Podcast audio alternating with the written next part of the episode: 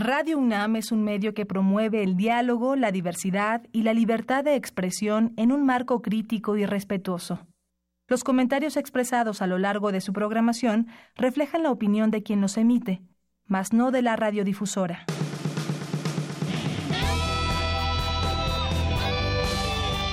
Prisma RU. Relatamos al mundo.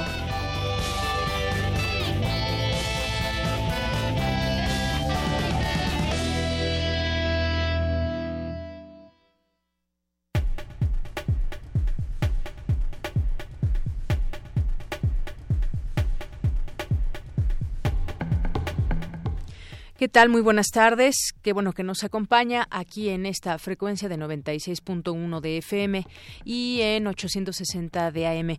Mi nombre es Deyanira Morán y esto es Prisma RU. Estaremos eh, en este informativo dando a conocer información acerca de los últimos, las últimas acciones respecto al sismo que se suscitó el pasado martes y, y me refiero a muchas acciones que se están llevando a cabo desde nuestra ciudad y desde muchos otros puntos también para hacer llegar eh, víveres y apoyo a los lugares donde se necesita, como el caso de Oaxaca, el caso de Morelos también, y no olvidar también el temblor pasado del 7 de septiembre. Estaremos tratando de llevarle información también de manera que puede ser útil en estos momentos. Estaremos en la información de la Universidad Nacional Autónoma de México.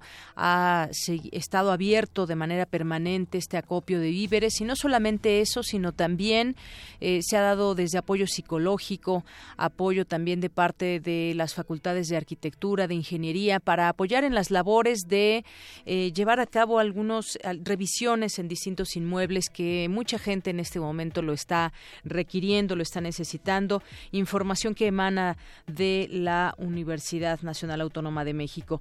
También estaremos platicando más adelante en esta información útil que le queremos acercar de cómo puede acceder la gente al cobro de un seguro por daños de viviendas tras el sismo esta ya es una etapa que también viene y que además del censo que comentábamos en días pasados, pues tendrá que haber muchas cosas ya en otra etapa después de la emergencia, aunque todavía continúa la remoción de escombros en distintos en distintos puntos.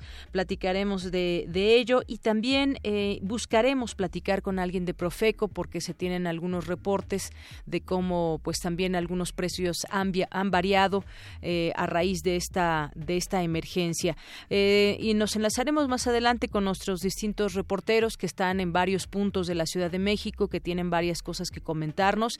Y también platicaremos de las mascotas extraviadas, los albergues para niños, también eh, platicaremos, eh, nos enlazaremos hasta Morelos para pues conocer de cerca cuál es la situación que impera, si se requiere apoyo. Hay varios municipios que han sido afectados, también lo comentaremos durante el programa. Por supuesto, también eh, Gaceta UNAM estaremos platicando con su director Hugo Huitrón, porque hoy dedica Gaceta UNAM a recopilar muchos de los datos e información que se ha eh, llevado, que ha tenido lugar en días pasados y también información que nos puede ser útil. Ya tendremos oportunidad de platicarlo más adelante. Y también en distintas pláticas que tendremos aquí en este espacio de Prisma RU. Platicará mi compañera eh, Tamara Quirós con Lorena Elizabeth Hernández, promotora cultural, porque está organizando una subasta de obras de arte por apoyo para apoyo a damnificados.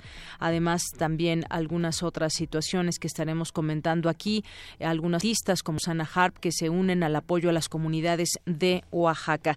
Así que esto y más le tendremos a lo largo del programa. Vamos, mientras tanto, a un resumen de la información.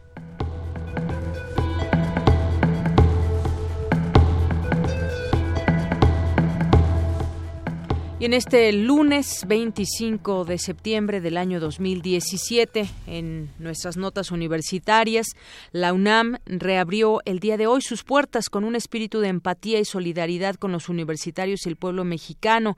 Reanuda también sus actividades con la idea de ser comprensiva y flexible ante la difícil realidad que vive su comunidad, pero con la convicción de que juntos y reunidos los universitarios podemos organizarnos mejor para continuar la ayuda a nuestra población.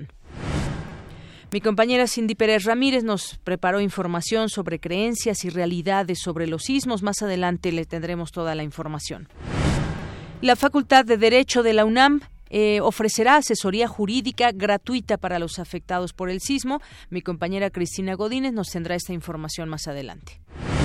El Departamento de Instrumentación del Instituto de Ingeniería responde preguntas sobre por qué tiembla en México. Más adelante la información con Ruth Salazar.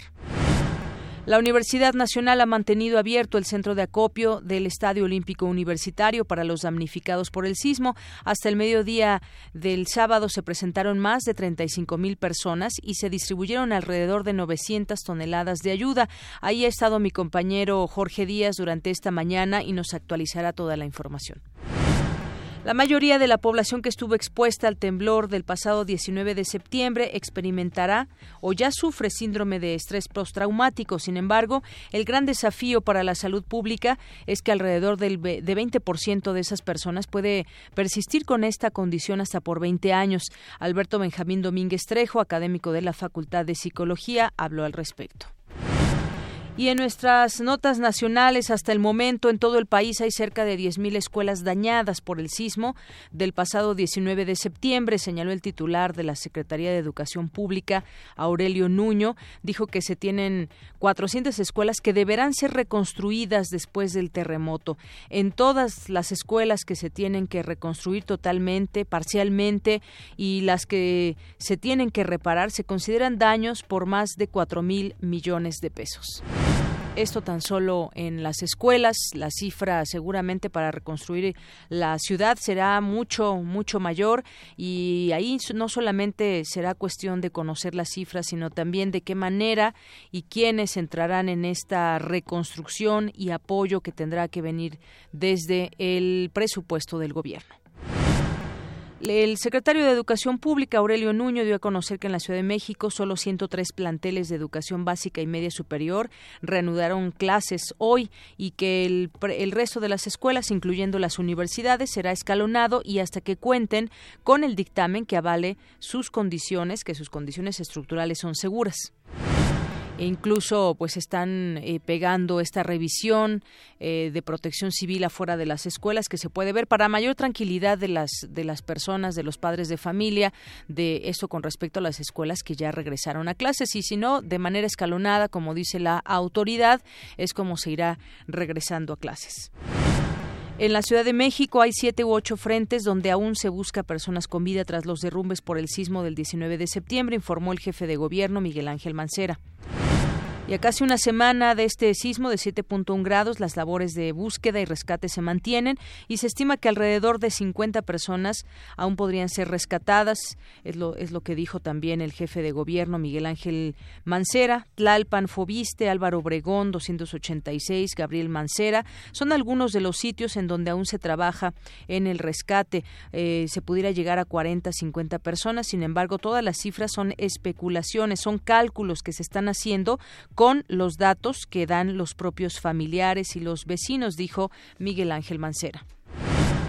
El secretario de Educación Pública también dijo que investigarán si las autoridades del colegio Enrique Repsamen, que tuvo un derrumbe tras el sismo de magnitud 7.1, eh, presentaron un documento falso para obtener el permiso para operar, como se difundió en alguna información periodística.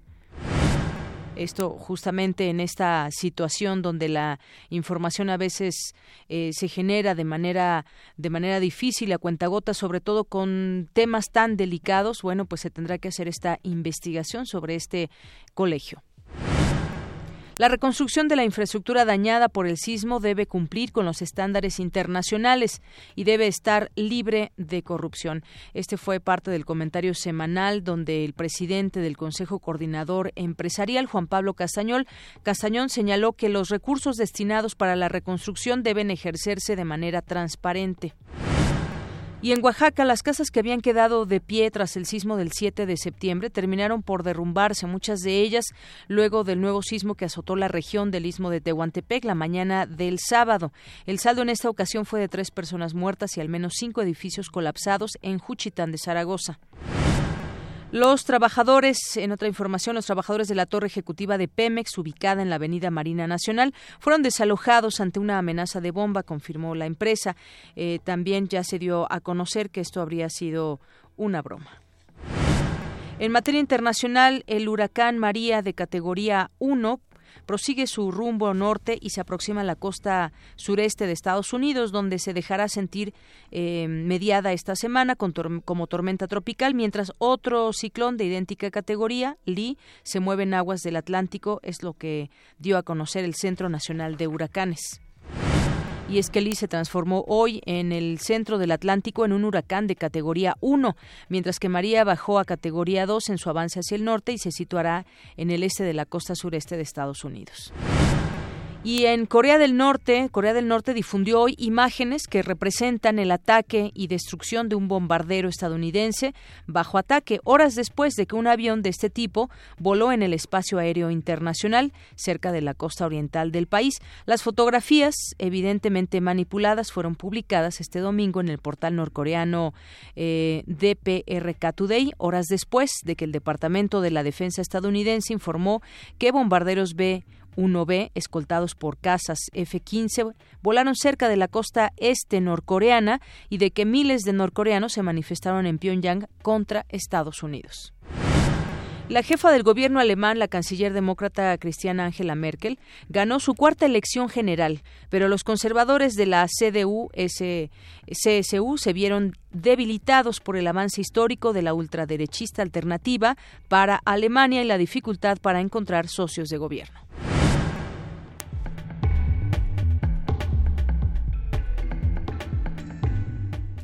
Una de la tarde con 14 minutos. Nos vamos a lo que está sucediendo en algunos puntos de Ciudad Universitaria. Le comentábamos sobre la reanudación de actividades y también, pues, lo que eh, cómo se reabrieron estas eh, las aulas ya. Un recorrido por las facultades, institutos. Lo hizo mi compañero Jorge Díaz, que nos tiene la información. ¿Qué tal, Jorge? Muy buenas tardes.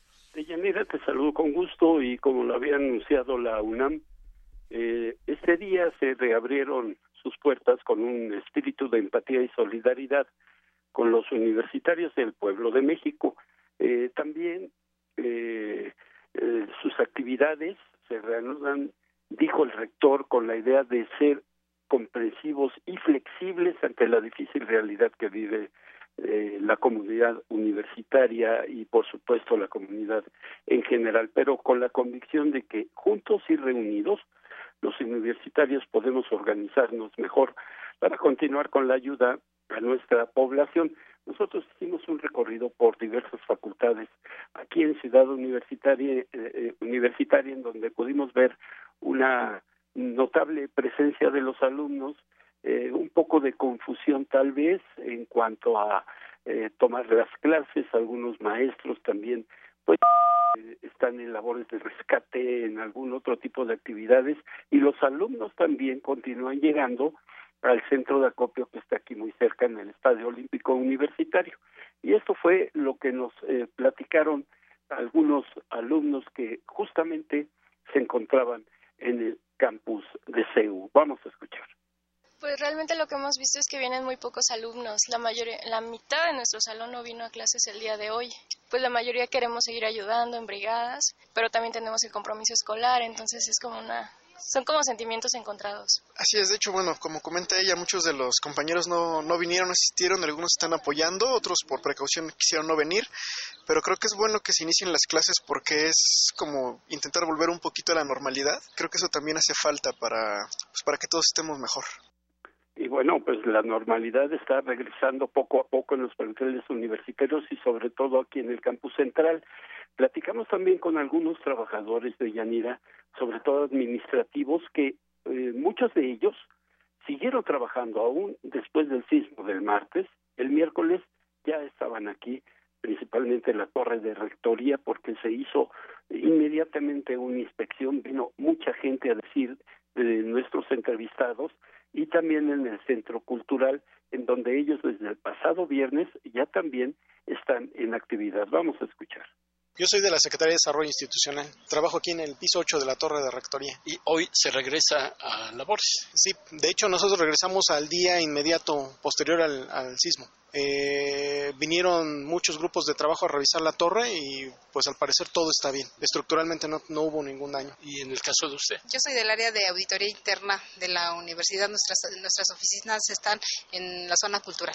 ¿Y en el caso de usted siguieron trabajando o hasta hoy se presentaron? No, nosotros nos presentamos el día viernes, que fue un comunicado que se abrió un, ahora sí de las, red, de las redes sociales, un WhatsApp de la oficina y por ahí nos comunicaron que ya el viernes nos podíamos, ya nos teníamos que presentar, que ya habían dado el dictamen. Bien, Deyanira, pues en relación con la infraestructura, los edificios de la universidad se encuentran en condiciones de recibir eh, de manera segura a la comunidad universitaria. Ya se ha hablado mucho de que si hubo daños significativos a la infraestructura de la Universidad Nacional y eh, esta prácticamente no sufrió este tipo de daños, algunos daños menores por ahí, pero insignificantes prácticamente. La actividad aquí en CEU es completamente normal de Yanira, de acuerdo al recorrido que hemos realizado. Muy bien, Jorge, pues como dicen algunos de los universitarios que entrevistaste, van a volver a la normalidad poco a poco, algunos todavía no se presentaron el día de hoy. Es importante también que desde esa solidaridad, pues también se mantengan las puertas abiertas, se reanuden poco a poco las actividades. Hay sentimientos encontrados, mencionaba otra de las universitarias, pero bueno, pues es parte de lo que está sucediendo en esta ciudad. Poco a poco mucha gente se va reintegrando a sus labores cotidianas más adelante regresaremos contigo, Jorge, porque también traerás información del acopio que ha estado permanentemente abierto allá en Ciudad Universitaria. Muchas gracias. Al contrario, este, nos escuchamos más al Claro que sí, muy buenas tardes. Bien, vamos ahora cuando es la una con diecinueve minutos. Por cierto, estamos también recibiendo sus mensajes a través de nuestras redes sociales en arroba prisma.ru y también en nuestro número en cabina que es el 5536-4339. Si tienen algo también que comentar, que solicitar, pues estamos para servirles. Vamos a continuar con mi compañera Cristina Godínez. La Facultad de Derecho de la UNAM ofrecerá asesoría jurídica gratuita para los afectados del sismo Adelante, Cristina. Así es, Deyanira. Especialistas en las materias administrativa, civil, laboral, procesal, penal y mercantil de la Facultad de Derecho de la UNAM brindan asesoría y orientación a las personas que a causa del sismo del pasado 19 de septiembre resultaron con algún tipo de daño. Quienes así lo requieran encontrarán información que les será de utilidad para resolver las dudas jurídicas. Para ello, la facultad propone una serie de recomendaciones. Escuchemos al doctor Víctor Manuel Garay Garzón, secretario general de la Facultad de Derecho. De la página principal de la Facultad de Derecho se le bautizó como Rescate Derecho, signo de número Rescate Derecho de la Facultad de Derecho. Esta página es una versión electrónica de nuestro buffet jurídico gratuito, que es un servicio que prestamos nosotros a la comunidad, que está integrado por un maestro de la facultad y los chicos de la Facultad de Derecho que realizan su servicio social. Es así como nace el bufet jurídico, pero en esta ocasión, con esta herramienta informática, le estamos dando una cobertura más amplia en el sentido de que la coordinación de este bufet jurídico no solamente va a ser con niños de servicio social, sino con los jefes de los seminarios básicos en esta materia. El académico señala que los especialistas van a dar asesoría vía telefónica o por el sitio electrónico. Para ello también precargaron 80 preguntas hipotéticas. Y de esta forma, con estas preguntas ya precargadas, la persona puede consultarla y su caso puede caer en una de las hipótesis y ya de inmediato obtiene la respuesta. Más sin embargo, si desea una asesoría mayor, tenemos el sitio y el teléfono y se le proporciona. Adicionalmente tenemos funcionando nuestros cuatro bufetes jurídicos. Uno en la Escuela eh, Antigua de Jurisprudencia San Ildefonso 28. Tenemos el que está eh, Xochimilco, donde está la unidad de juzgados y Ministerio Público.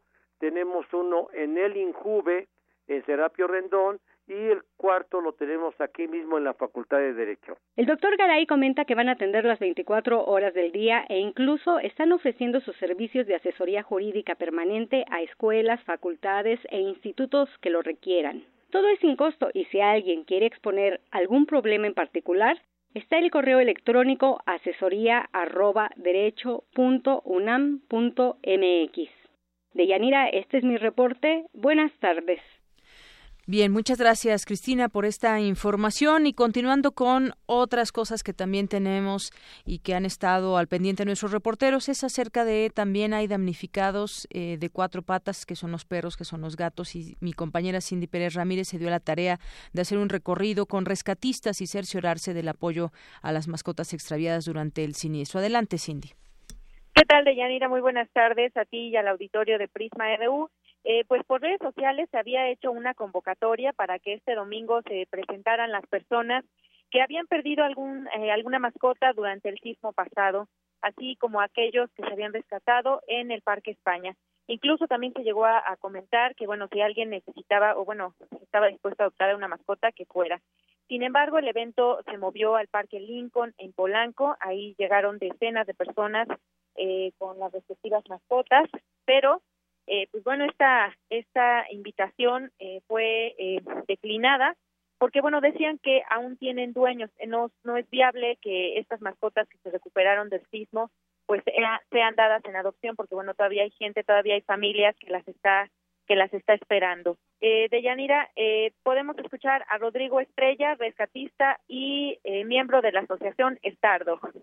No hay adopciones. Las adopciones están canceladas hasta nuevo aviso. No se pueden adoptar mascotas que todavía tienen familias o estamos tratando de localizarlas.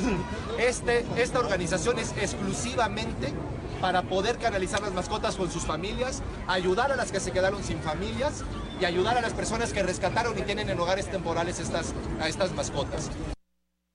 Eh, de Yanira se dijo que por el momento se hará un registro de aquellas mascotas encontradas eh, y se notificará por redes sociales para que sus dueños eh, puedan encontrarlas.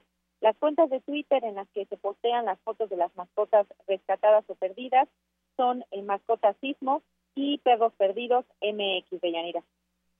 Muy bien, bueno, pues parte también de las labores que se están haciendo en la ciudad, Cindy, con respecto al rescate de mascotas y también muchas que han sido recuperadas y que están en distintos albergues y que también ya afortunadamente el acopio de víveres para ellos también ha sido ha sido un llamado que ha tenido mucha respuesta. Muchas gracias. Eh, Deyanira, quisiera sí, eh, adelante. terminar, eh, terminar para eh, darles algunas recomendaciones a nuestros radioescuchas. Si encuentran mascotas perdidas en la calle, las agrupaciones por los animales de México pues recomiendan capturarlo e inmediatamente tranquilizarlo, eh, dándole agua, acariciarlo y revisar que no esté herido. Si es así, pues bueno, transportarlo con un médico y posteriormente resguardarlo, sacarle una fotografía y difundirla con la ubicación, la fecha y la hora.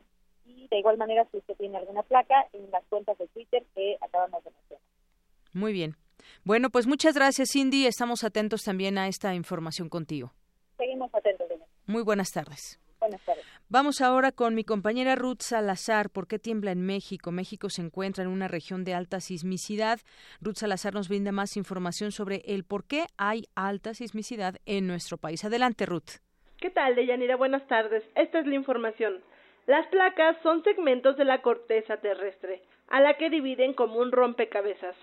Su interacción al desplazarse sobre un manto semilíquido y viscoso es una de las principales causas de terremotos en el mundo, y México se encuentra justamente en el punto de encuentro de cinco placas tectónicas, un contexto que los científicos de la Universidad Nacional califican de complicado. El doctor Leonardo Ramírez, jefe de la Unidad de Instrumentación Sísmica del Instituto de Ingeniería de la UNAM, recordó que la capital mexicana fue construida sobre lo que era el lago de Texcoco, una condición que la vuelve particularmente vulnerable a los sismos. Lo que ocurre en la Ciudad de México es muy particular. Todos tenemos presente que la Ciudad de México está en el antiguo lago de Texcoco y en el curso de casi 500 años hemos llenado ese lago con, con depósitos que provocan esas intensidades, ese movimiento anómalo. El especialista ofreció detalles sobre lo que ocurrió en el sismo del pasado 19 de septiembre. Dijo que la placa de cocos se rompió y esto causó este sismo con cierta profundidad, pero la característica peculiar es que esta ruptura fue muy cerca del centro del país. Lo que ocurrió en el, sismo del 7.1 del 19 de septiembre es lo que la literatura, lo que los, en la parte técnica conocemos como un efecto de eh, cinturón o un efecto de cuña. Eh, resulta que las, eh, las edificaciones colapsadas están ubicadas en la zona de transición. Aparentemente, y seguimos haciendo análisis de, de, de, los detalles, ocurrieron justamente por este efecto, se canaliza cierta, cierto contenido de frecuencias en esa banda y los edificios que respondieron, a diferencia de 1985, fueron de altura moderada. Esa es, digamos, la, la, la, razón por la que se vieron esos daños. ¿no? Es una amplificación que tiene que ver con la estructura del Valle de México. México se encuentra además en el llamado Cinturón de Fuego del Pacífico o Anillo de Fuego, una zona de fuerte actividad sísmica y volcánica en el que ocurren el 90% de los sismos a nivel global y el 80% de los más grandes. No obstante, la doctora Sholi Pérez Cano, jefa del Servicio Sismológico Nacional, descartó que los recientes sismos estén relacionados con la actividad volcánica de la región. Hasta ahorita no se ha visto ningún cambio en la actividad del volcán. El Centro Nacional de Prevención de Desastres, quien hace un monitoreo muy cercano del Popocatépetl, no ha visto ningún cambio en su, en su actividad. Los especialistas de la UNAM recordaron que los sismos no se pueden predecir, por ende es importante no tomar en serio aquellas versiones que hablan sobre posibles réplicas en un futuro cercano. Hasta aquí la información de Yanira. Buenas tardes. Gracias, Ruth. Muy buenas tardes. Ahí está algunas de las eh, preguntas que tenemos y también de las respuestas, por supuesto, en esta zona donde, donde tiembla. Vamos ahora con mi compañera Virginia Sánchez, que nos brinda información sobre cómo superar el estrés postraumático a causa de los sismos últimos que hemos tenido aquí en la Ciudad de México. ¿Qué tal, Vicky? Buenas tardes. Hola, ¿qué tal, Deyanira y Auditorio de Prisma RU? Muy buenas tardes. Pues sí, después de este terrible acontecimiento, pues yo creo que al igual que muchos, yo escucho alarmas hasta en los timbres del teléfono, siento que cualquier suelo se mueve, estoy atenta a cualquier movimiento oscilatorio de los objetos colgantes, no duermo tranquila, pues me da temor que se sienta otro temblor y que al igual que el pasado 19 de septiembre, olvide los protocolos de desalojo. Y entonces ante esto alguien me dijo, tienes estrés postraumático. Y así que al igual que muchas personas no tenemos estas naciones. Sin embargo, ¿qué tanto podemos clasificar estas emociones como tal? Benjamín Domínguez Trejo, académico e investigador de la Facultad de Psicología de la UNAM, señala que existen cuatro síntomas que refieren a la presencia de un estrés postraumático, la reexperimentación, los niveles elevados de activación y vigilancia, la evitación y las alteraciones cognitivas. Escuchemos que nos detalla cada una de estas para comprender cuando realmente ya existe un estrés postraumático lo que sugerimos para la mayoría de las personas es que busquen descansar. El sueño fisiológico, el sueño natural es el mejor antídoto para que estos síntomas vayan disminuyendo en intensidad. No van a desaparecer antes de tres meses, los vamos a tener todos como a, flor de piel, pero hay que buscar descansar lo más que puedan sin el uso de, de medicamentos, de fármacos. El sueño natural es nuestra protección contra estos síntomas. Es la primera sugerencia. La segunda es el ayuno de noticias. Las noticias y la información ahora en las redes sociales también nos mantienen informados de lo que está ocurriendo, pero también algunas personas les reviven la experiencia traumática y eso los puede hacer mucho más vulnerables. Y la tercera recomendación es que no estén solos. La soledad incrementa nuestra vulnerabilidad al estrés y estar acompañados disminuye la intensidad de los efectos del estrés. Bueno, ahorita escuchamos, hubo una confusión ahí de audios porque realmente lo que escuchamos fueron eh, más bien las sugerencias que nos hace el especialista para pues tratar estas, estos síntomas. Entonces ahorita escuchemos el otro audio donde nos eh, nos detalla cada uno de estos estos este, síntomas, ¿no? Para decir el estrés postraumático. Que es la repetición de los recuerdos de la experiencia traumática, del movimiento de las puertas, del movimiento de las lámparas. Esos recuerdos para algunas personas no solamente son muy claros, sino que los vuelven a vivir, vuelven a vivir la situación y eso está fuera de su control. Eso se llama reexperimentación. El segundo síntoma importante del estrés postraumático es la presencia de niveles elevados de activación y de vigilancia. Esto se refiere a la imposibilidad que las personas presentan después de una experiencia traumática de poder tranquilizarse, serenarse solitos. El tercer grupo de síntomas es la evitación, como una manera como de adaptarse. Las personas tratan de no pensar o de evitar pasar por el lugar donde se formaron los primeros recuerdos de un trauma. Y finalmente las alteraciones de tipo cognitivo que tienen que ver con la disminución de la capacidad que algunas personas tienen más que otras para tomar decisiones, para planear, para identificar a las personas en quién confiar o en quienes no confiar,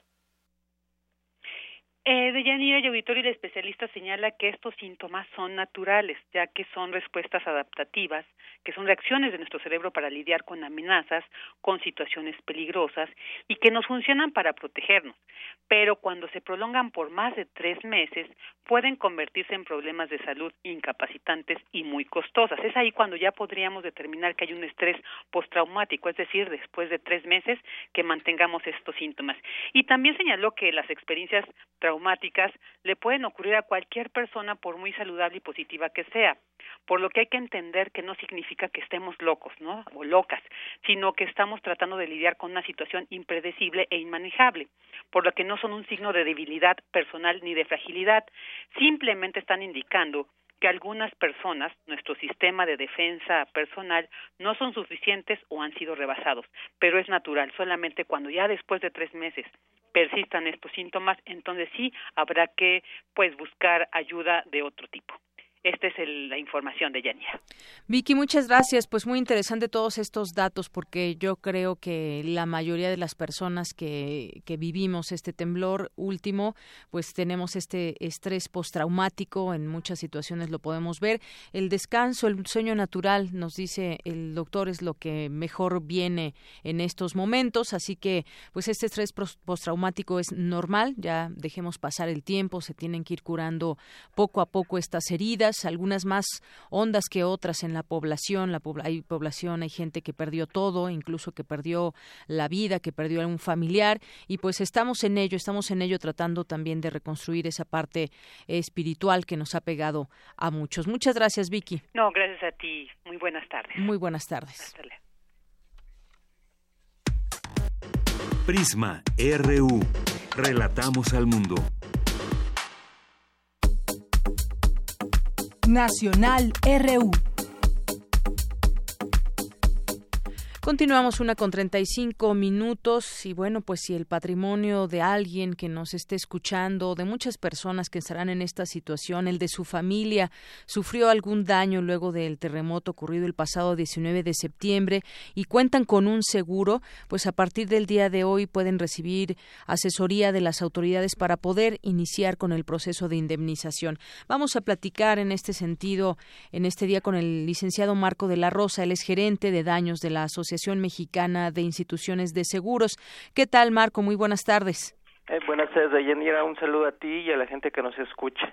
Bueno, pues muchas personas eh, estarán en esta situación de cómo poder acceder al cobro de un seguro. Hay muchos casos particulares, hay quienes pues eh, no pueden recuperar incluso las propias escrituras y demás. ¿Cómo se les puede, cómo se les puede ayudar en este sentido, Marco? Mira, este, precisamente nosotros desde el pasado martes, eh, después de que ocurrió el evento del sismo eh, de 7.1 grados en la Ciudad de México, implementamos un plan de atención que tenemos en el sector asegurador, eh, organizándonos las compañías de seguros con las autoridades y este un grupo de ajustadores.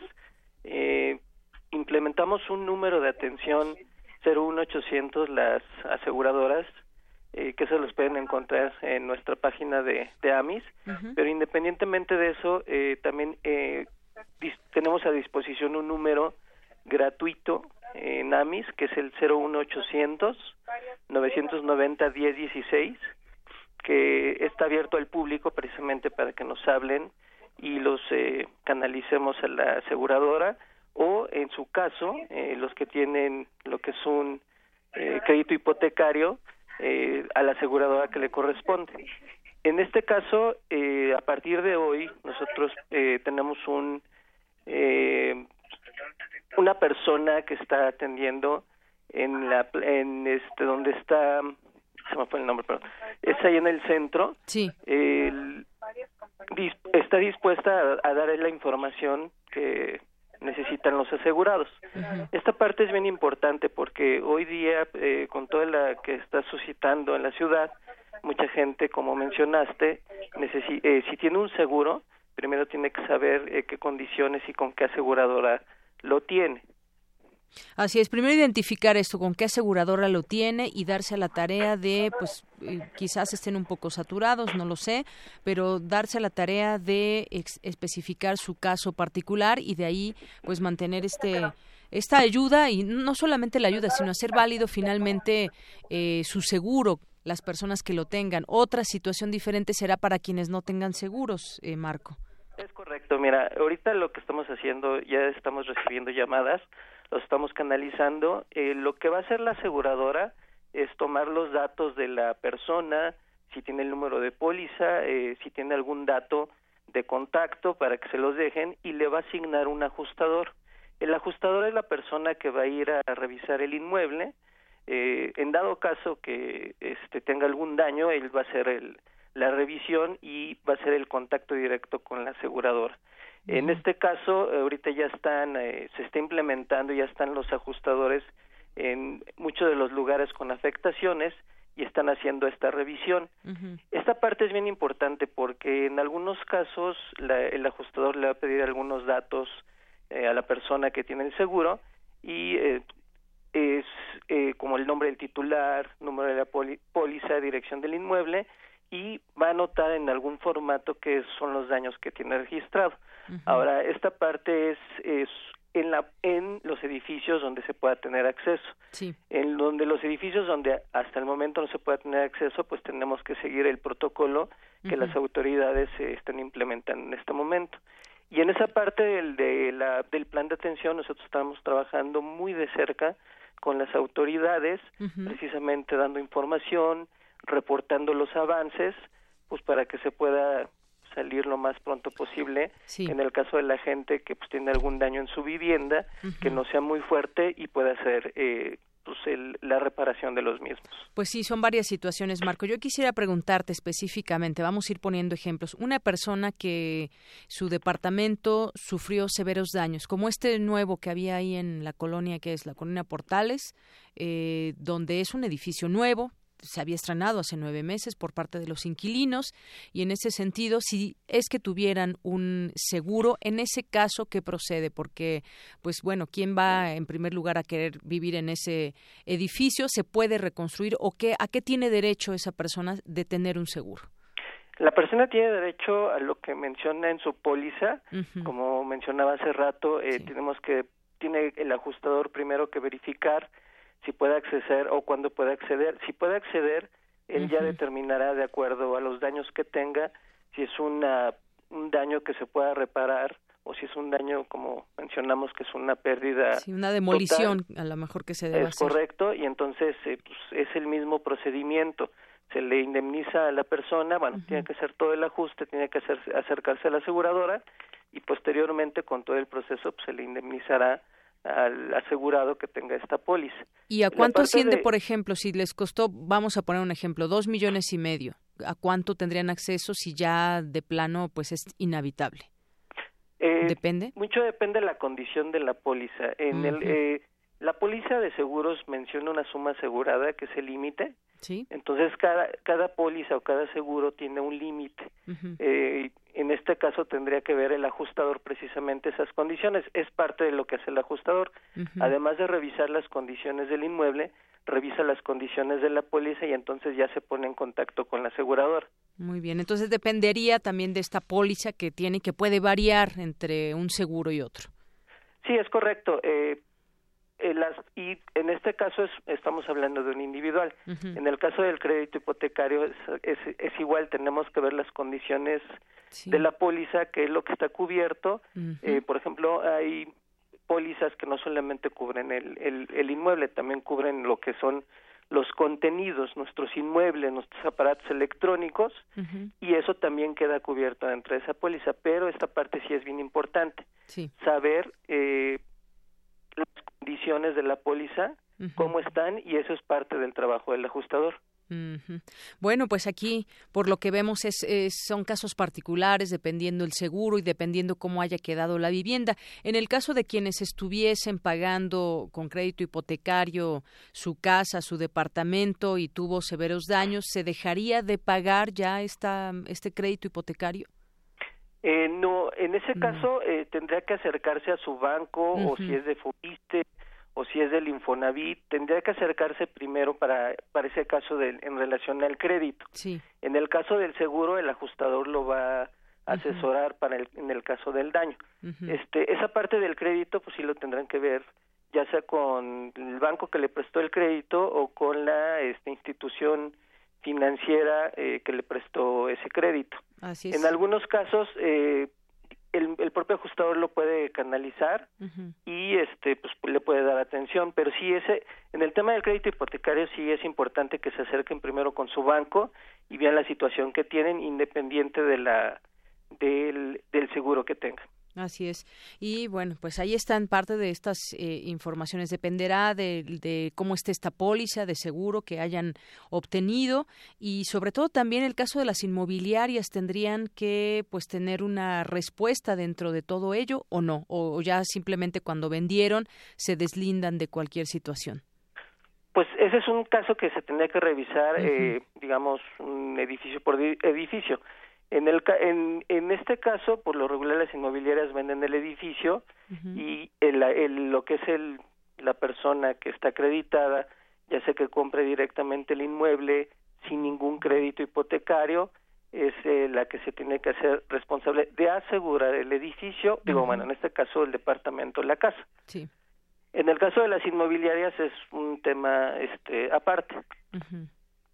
Muy bien, bueno, pues ahí está parte de, de, lo que tenemos ahora en situaciones diversas que a cada persona le tocará pues ir resolviendo con, con las autoridades y con eh, pues los despachos y los seguros que hayan contratado ya los despachos porque también muchos entablarán algunos juicios ahí con abogados y demás pero pues esta es la parte que viene después de toda esta situación donde muchos inmuebles quedaron inhabitables o algunos otros quizás puedan reconstruirse pero eso ya le tocará a las autoridades también que lo decidan bajo las estrictas o debieran ser estrictas eh, pues eh, reglas para construir ya en esta ciudad. Pero eso ya lo iremos viendo poco a poco. Por lo pronto, este número me gustaría que nos repitieras, Marco, 01800 990 1016, ¿es correcto? Cero, es correcto, 01800 990 1016 es la línea que tenemos abierta aquí a los asegurados en AMIS, independientemente en redes sociales y en diferentes medios de comunicación eh, tenemos los números 01800 de las compañías de seguros que están atendiendo este, estas solicitudes de indemnización. Y pues bueno nada más por último eh, señalar que el seguro es una herramienta financiera que precisamente nos ayuda en este en estos momentos cuando tenemos alguna eventualidad y principalmente por ejemplo ahorita en terremoto este una alguna eventualidad de la naturaleza. Es un es un es una herramienta que nos ayuda a salir en nuestro en, en este momento que es bastante difícil. Digo, lo primero es conservar nuestra vida, pero en este caso la gente que tiene seguro puede contar con eso. Y hace rato te mencionaba, tenemos ya eh, la, una persona a partir de hoy que está ahí en la oficina central del registro civil. Ahí los pueden encontrar también para la gente que anda por ahí o que tiene que ir directamente y puede este, también pedir información. Muy bien. Bueno, pues muchísimas gracias, eh, Marco de la Rosa, gerente de daños de la Asociación Mexicana de Instituciones de Seguros, la AMIS. Muy buenas tardes. Gracias a ti.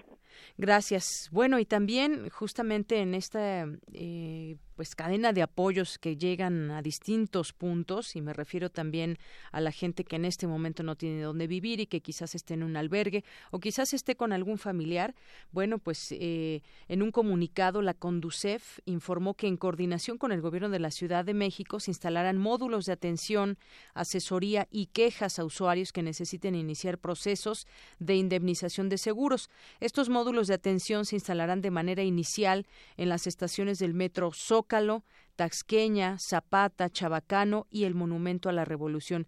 Se brindará asesoría a los usuarios que tengan contratado algún tipo de seguro, ya sea de casa, habitación, automóvil o vida, porque en esta situación pues lo que surgen son muchas dudas y de pronto pues teléfonos saturados. La Conducef informó que cuando se trata de créditos hipotecarios con seguros o pólizas contra desastres naturales o sismos, la mayoría cubren la estructura física de la vivienda y el contenido como los muebles accesorios en el, y también es lo que contiene, cubren la, estructura física de la vivienda y el contenido que hay dentro de la vivienda. En el caso de los automóviles dañados, es importante precisar que las pólizas tanto de cobertura amplia, es decir, daños material, materiales, eh, robo y responsabilidad civil, como limitada, que es robo y responsabilidad de explosión, ciclón, huracán y demás, entre otros, por lo que es importante verificar las condiciones generales de la póliza en caso de que se cuente con ella. En los módulos se, dirá, se les podrá decir qué hacer mediante el CIAP Vida se les informe si son beneficiarios de un seguro. Así que pueden acercarse a estos módulos que ya puso a disposición la Conducef, que se encuentran en Zócalo, en Metro Zócalo, Tasqueña, Zapata, Chabacano y el Monumento a la Revolución, porque en este momento pues surgen muchas preguntas también de cómo proceder a quienes están tratando de recuperar o de lo decíamos, muy grave también quienes tienen un crédito con el banco, que sabemos que el banco no perdona y comienza con los intereses y se atrasan con una mensualidad, y qué hacer si la vivienda está dañada. Así que, pues todas estas dudas pueden, pueden ir siendo respondidas a través de estos módulos y a través de los distintos teléfonos. Yo quiero repetir el de la AMIS, que es el 01800 990 1016. Y también, pues está el jefe de gobierno capitalino, da a conocer, Miguel Ángel Mancera, que pone en marcha dos programas para ayudar a los capitalinos a recuperar escrituras, testamentos a causa del terremoto del martes pasado y que se han instalado módulos del programa Abogado en tu casa en coordinación con la Procuraduría Federal del Consumidor. Eh, y la Consejería Jurídica para ofrecer asesoría sobre reclamos de seguros, realizar testamentos y validar garantías. Así que el abogado en tu casa ya instaló módulos de atención, se pueden acercar también para todas sus dudas. Relatamos al mundo. Relatamos al mundo. Porque tu opinión es importante, síguenos en nuestras redes sociales, en Facebook como Prisma RU y en Twitter como arroba PrismaRU.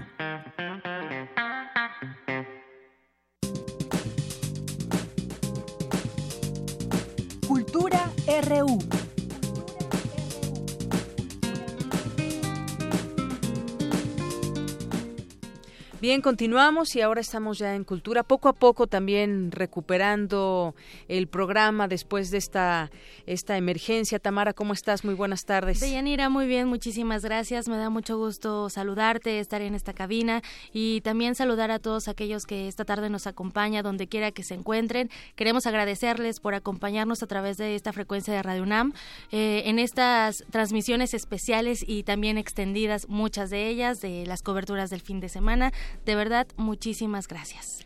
Así es, muchas gracias a todas las personas que con nosotros estuvieron pues haciendo ese apoyo, haciendo ese apoyo a la comunidad, haciéndola de puente para pues cualquier tipo de servicios que se requirieran, sobre todo los de emergencia. Y que todavía seguimos aquí dándole voz a, a, esos a esas emergencias y a esos servicios que todavía se requieren de Yanira y bueno, hemos sido hemos sido testigos de la hermandad y de la unión tanto de la comunidad universitaria como de la población en general y en el aspecto cultural les informo que diversos artistas plásticos se unen a la recaudación de fondos para los damnificados del sismo. Para contarnos más de arte por México, esta tarde nos acompaña en la línea Lorena Elizabeth Hernández. Ella es promotora cultural y directora de la consultoría en comunicación y relaciones públicas Se habla español.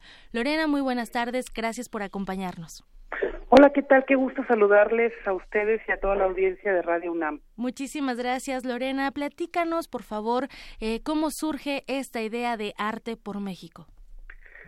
Pues miren, eh, la semana pasada, justo un día después del temblor, nuestra oficina en Se Habla Español, consultoría se ubica en la colonia Condesa y nos encontrábamos, pues todo el equipo que trabajamos ahí bastante impactados por la situación que, se ha vivido en los últimos días, empezamos a imaginar posibilidades para ayudar de manera muy concreta, para apoyar pues a todas las personas que entre otras eh, tragedias y situaciones terribles se han quedado pues sin casa, no solo en la capital del país, sino en las diferentes entidades que se han visto afectadas por estos eh, dos temblores.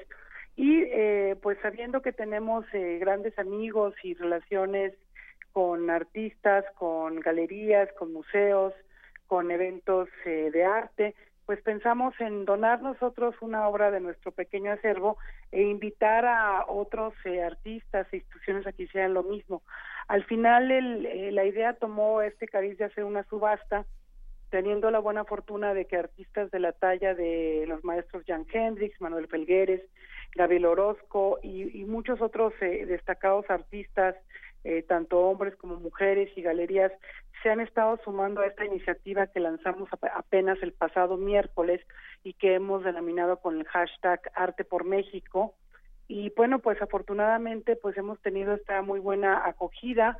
Estamos ahorita en la fase 1 del proyecto, que es justamente reunir eh, pues eh, una cantidad significativa de obra de artistas de, de, de esta talla para poder integrar un acervo que en su momento eh, en el momento oportuno, en un par de meses más al menos, podamos subastar, ya sea en México o incluso en el extranjero, para eh, pues poder colectar la mayor cantidad de recursos que destinaremos eh, pues también a la asociación o fundación o grupo específico de damnificados que, que veamos que este recurso que va a provenir del mundo del arte pues les puede ayudar y colaborar. En este esfuerzo se han sumado pues muchas personas e instituciones y vamos a estar dando a conocer a través de nuestras redes sociales tanto en la fanpage de Se Habla Español Consultoría, en Facebook, como en la mía personal, que es Lorena Elizabeth Hernández, así como en Twitter, en arroba Se Habla Es y arroba Lorena Leer, tanto los artistas que se van sumando como en su momento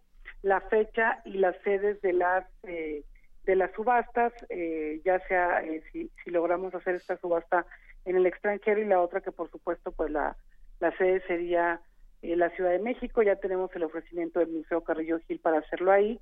Y bueno pues vamos a estar eh, muy pendientes, les comento que estamos eh, todavía invitando a artistas y a galerías a que se sumen a esta iniciativa.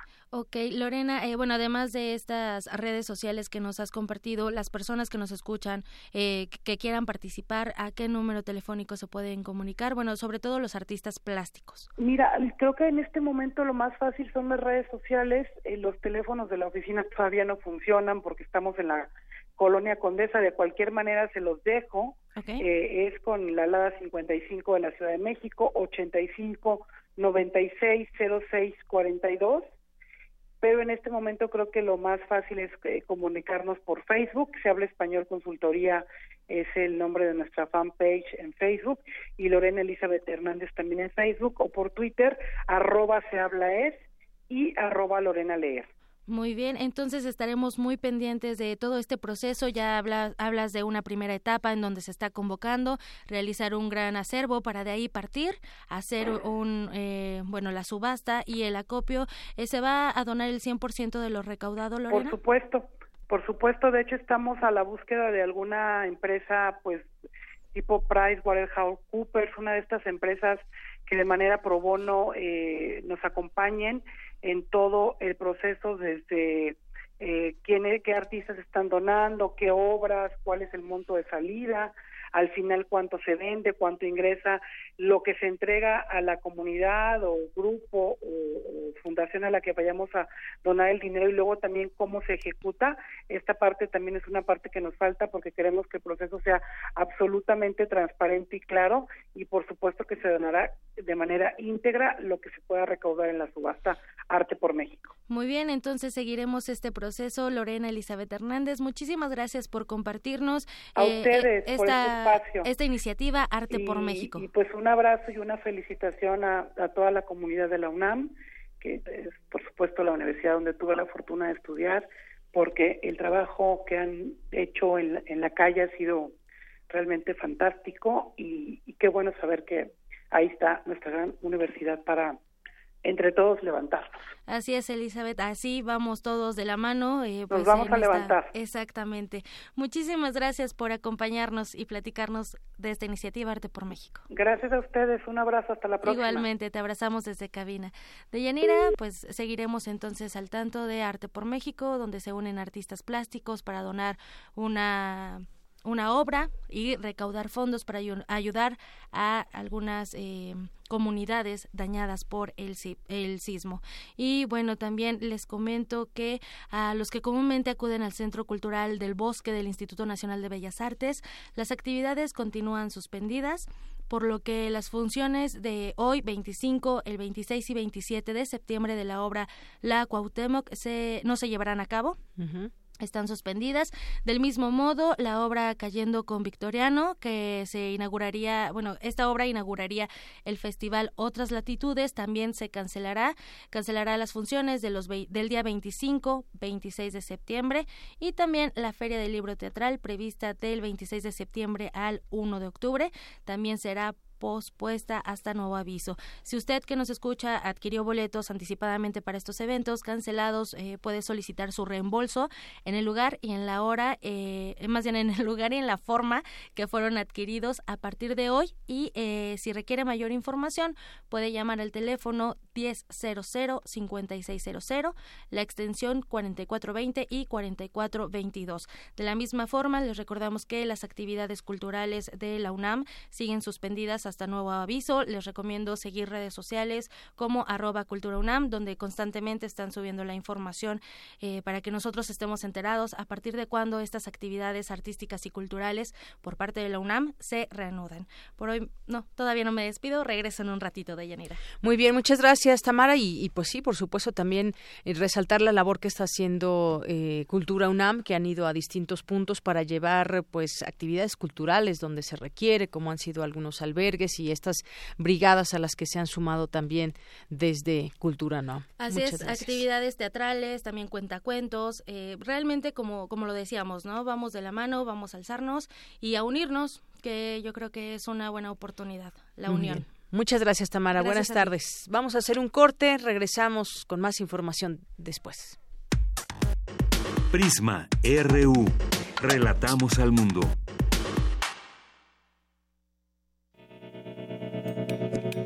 Universidad Nacional Autónoma de México. La Universidad de la Nación.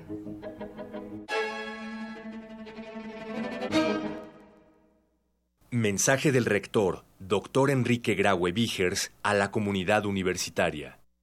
Universitarios. En fechas recientes, nuestra nación ha sufrido los embates de la naturaleza que nos recuerdan la fragilidad de nuestra civilización ante ella. El más reciente de ellos fue el sismo del martes 19 de septiembre. La devastación que este último dejó en el área metropolitana y en poblaciones de los estados de Morelos, Guerrero y Puebla tiene dimensiones de desastre. Muchas vidas se perdieron y miles de mexicanos lloran a sus seres queridos. A todos ellos, pero en especial a los miembros de nuestra comunidad universitaria les expresamos nuestro más profundo pesar y compartimos con ellos su dolor y desesperanza. Quisiera también expresar mi mayor y sincero reconocimiento a los miles de universitarios que con toda generosidad y férrea voluntad sin importar las condiciones de horarios o de clima, se sumaron como voluntarios a las diferentes brigadas de rescate o llevando víveres y utensilios a los distintos puntos que requerían de nuestro auxilio. En adición a estos esfuerzos, nuestra capacidad académica se expresó en la organización de brigadas de apoyo psicológico a las víctimas del siniestro, en acciones sociales, médicas y sanitarias, en la formación de cuadrillas revisoras de inmuebles dañados y a partir del día de hoy en llevar esparcimiento cultural en albergues e instalaciones. Desde la conclusión del sismo, las comisiones locales de seguridad de todas nuestras dependencias y sus titulares llevaron a cabo una revisión preliminar de las instalaciones y a partir del día miércoles 20 se completó con una revisión exhaustiva por académicos expertos en estructuras. El jueves 21 de septiembre se concluyeron todos los dictámenes técnicos, indicando que ninguno de nuestros edificios muestra daños estructurales que tuviera riesgos de colapsos o debiera ser inhabilitado. Los daños producto del sismo son en todos casos menores y aquellas secciones que requieren de alguna forma de restauración o algún manejo especial han sido aisladas a fin de permitir su integral recuperación. Hay que decirlo, la Universidad Nacional está de pie y en condiciones de regresar para cumplir con nuestra misión. Desde el 22 de septiembre, todos los institutos y centros de los subsistemas de la investigación científica y de humanidades han regresado ya a sus importantísimas funciones de crear conocimiento. A partir del lunes 25 de septiembre, todas las escuelas y facultades reiniciarán sus actividades de docencia e investigación. En algunos casos lo harán, como ya dije, con áreas en donde su acceso estará restringido. Yo les pido a todos los universitarios respeten esas zonas que se han delimitado por su seguridad y para permitir su pronta recuperación. Regresaremos con un duelo interno, pero regresaremos porque unidos y reunidos podemos servir mejor. Regresamos porque México necesita de sus jóvenes, de sus académicos, de sus trabajadores y de su universidad. No reintegramos a nuestras actividades cotidianas sin que ello implique desapego o conformidad. La emergencia ha entrado en una segunda etapa en donde nuestros brazos y entrega requiere otros caminos, entre ellos la de educarnos y reconstruirnos. Pero continuaremos con el acopio y la distribución, con la organización de brigadas que sean necesarias, y con la participación de nuestros conocimientos e inteligencia colectiva para apoyar en lo que sea menester hacerlo. De las cosas que estemos pendientes son los dictámenes de escuelas, hospitales, edificaciones y viviendas que puedan tener algún daño. Regresemos entonces con el entusiasmo que necesita el país, con la memoria de lo ocurrido, con el duelo de las víctimas del cataclismo y con la esperanza de un México mejor. A todos ustedes, autoridades, académicos, estudiantes y trabajadores, muchas gracias por todos los esfuerzos empeñados en estos días, porque en estos días, por nuestra raza, habló el Espíritu. Muchas gracias. Universidad Nacional Autónoma de México. La Universidad de la Nación.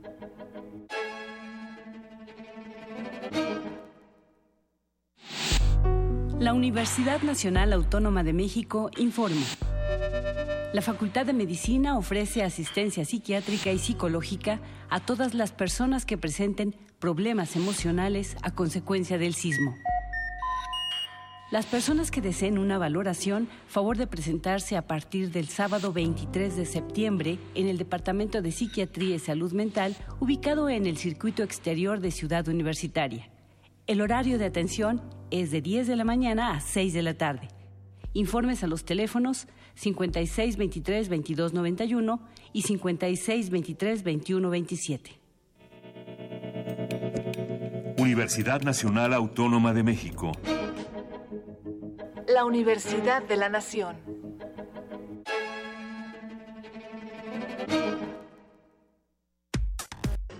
Prisma RU. Relatamos al mundo. Regresamos dos de la tarde con seis minutos y como habíamos dicho, Jorge Díaz, regresamos contigo porque has estado también en, esto, en este centro de acopio ahí en el ahí en el eh, en el Estadio Olímpico Universitario que ha estado permanentemente abierto y además ya están muy organizados. Tuve oportunidad de ir el fin de semana y hay pues eh, una mesa para que los brigadistas que quieran así serlo como voluntarios se anoten y reciben un curso de dos horas aproximadamente. Ya se pide que lleven el, eh, el casco, por ejemplo, las botas con casquillo y además va llegando la gente, están muy bien organizados en esta cadena humana, hay personas que están aguardando en la fila aproximadamente 15, 20 minutos para que puedan suplantar a los que ya han estado por mucho tiempo, hay carretillas y hay participación, por supuesto, de mucha gente de la comunidad universitaria y público en general. Cuéntanos acerca de este acopio que continúa, Jorge. Buenas tardes. ¿Qué tal, Deyanira? Muy buenas tardes. Pues el centro de acopio eh, en las afueras del estadio universitario, el estadio olímpico universitario, continúa. Y aquí los jóvenes de la comunidad no cesan en sus llegadas en ayudar a recibir todos los alimentos, cobijas, palas, todo lo necesario para poder ayudar a los rescatistas y sobre todo a los damnificados del sismo. Pero si te parece bien, vamos a escuchar lo que pasa después de que llega un automóvil, el que tú quieras, abre la cajuela y empiezan a descargar atún en lata, cobijas, todo lo que te he platicado. Vamos a escuchar. ¿Cómo se dice? ¡México! ¡Pumas! ¡Universidad! ¡Goya! ¡Goya!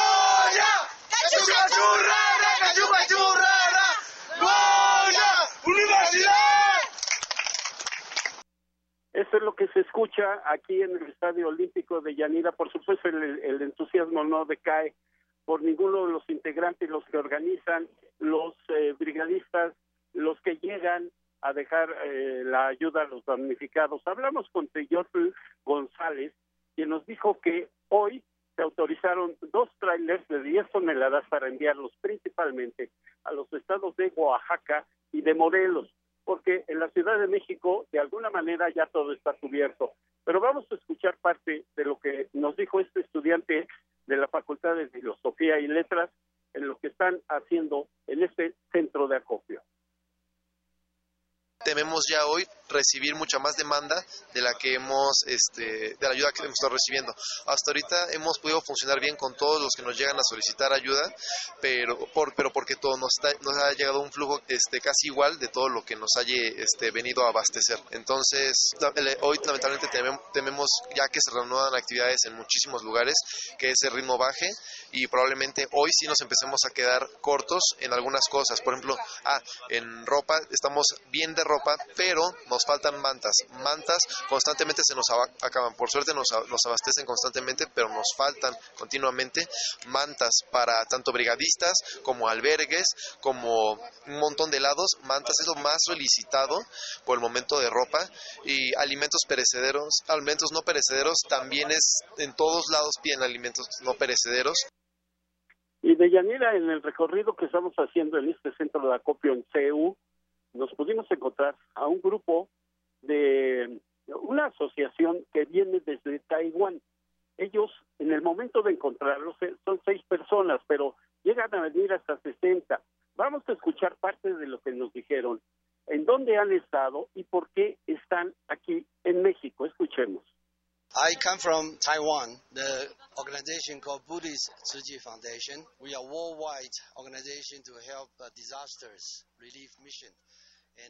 Bueno, pues ellos explican que han estado tanto en Houston como en algunas otras partes de los Estados Unidos, por supuesto en el Caribe, en donde han sufrido de los embates de huracanes, de sismos, de temblores, han estado, estuvieron también en su propio país ayudando en eh, materia, en eh, cuestiones de rescate, de eh, estar directamente en las zonas siniestradas. Sin embargo, aquí la modalidad, y fue lo que me pareció importante de Yanira, es que ellos vienen con dinero, con tarjetas de crédito, me dijo, pero no, no creo que sean de crédito, deben ser de débito o simplemente ellos con sus tarjetas apoyar a aquellas personas que han perdido todo, su vivienda, su ropa, sus documentos. Ellos traen ese dinero y nos dijeron que inmediatamente se iban a trasladar a las zonas de Morelos, sobre todo en la ciudad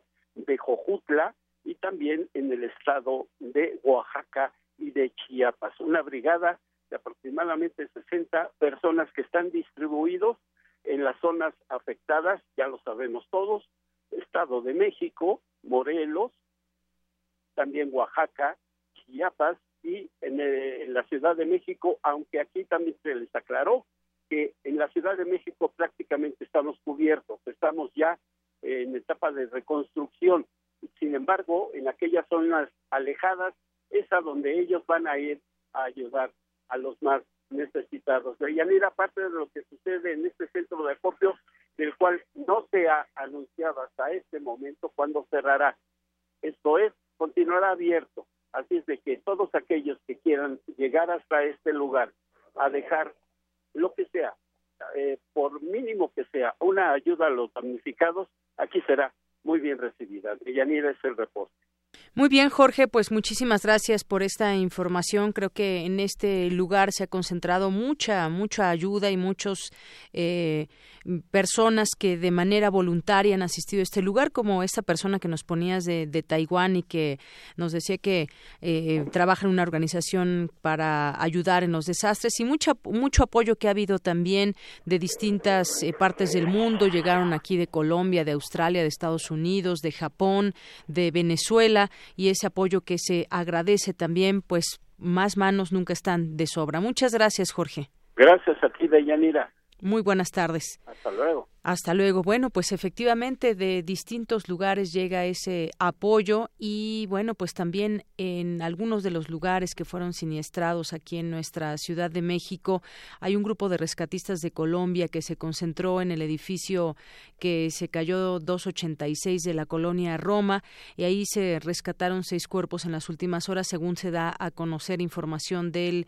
gobierno capitalino. Ahí han estado haciendo estas labores este grupo otros grupos también que han llegado de otras partes se han, eh, han estado en otros lugares justamente para estar entre los escombros y tratar de recuperar eh, cuerpos. No se pierde la esperanza de vida.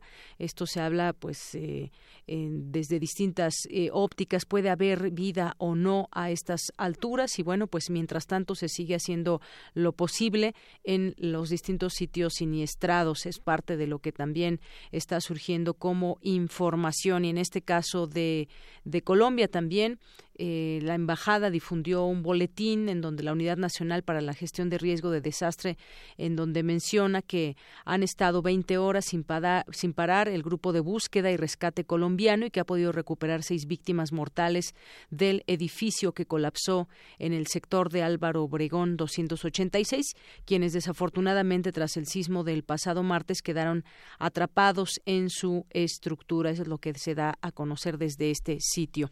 Y vamos ahora con más información de mi compañera Cindy Pérez Ramírez, porque eh, em, tiene información acerca de las creencias y las realidades de los sismos. Adelante, Cindy.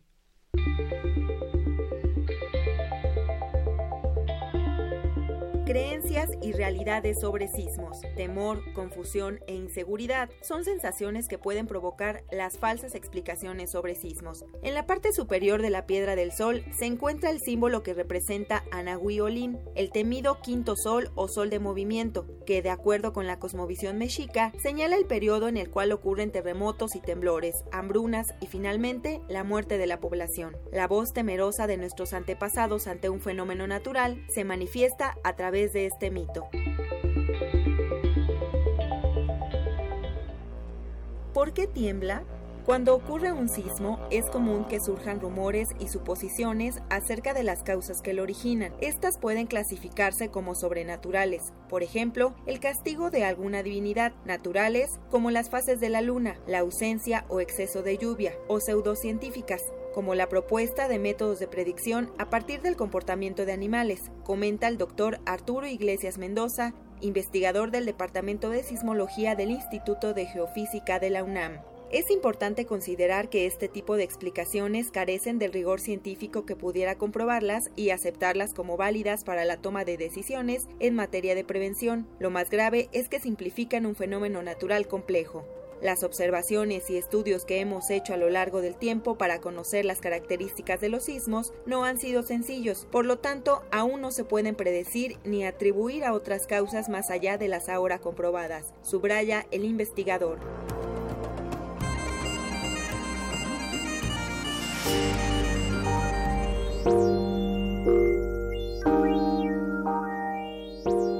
Trayectoria científica. El estudio de los sismos a lo largo del mundo se ha llevado a cabo desde hace siglos, una trayectoria que terminó por consolidar la sismología como campo de estudio a principios del siglo XX.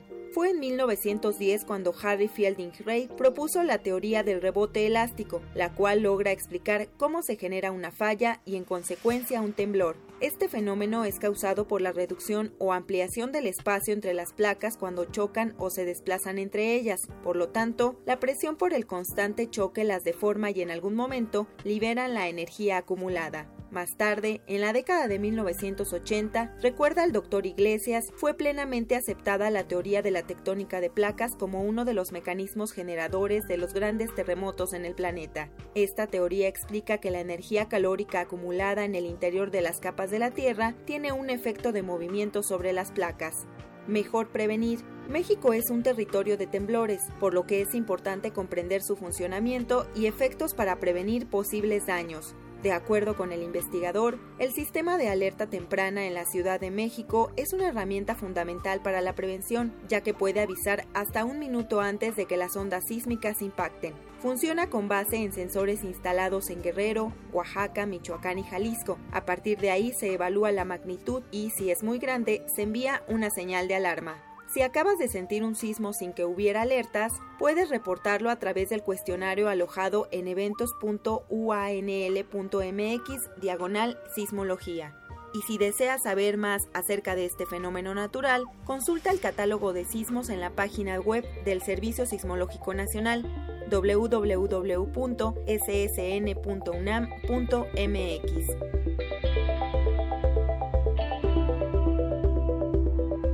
kit básico para enfrentar una emergencia sísmica, linterna por la posibilidad de daños en las instalaciones eléctricas, radio para estar informados si fallan las redes de telefonía e internet, agua embotellada sin gas, alimentos enlatados y fáciles de abrir, ropa abrigadora, encendedores o cerillos, silbato, fotocopia de documentos importantes, copia de las llaves del hogar, botiquín de primeros auxilios. Para Radio UNAM, Cindy Pérez Ramírez.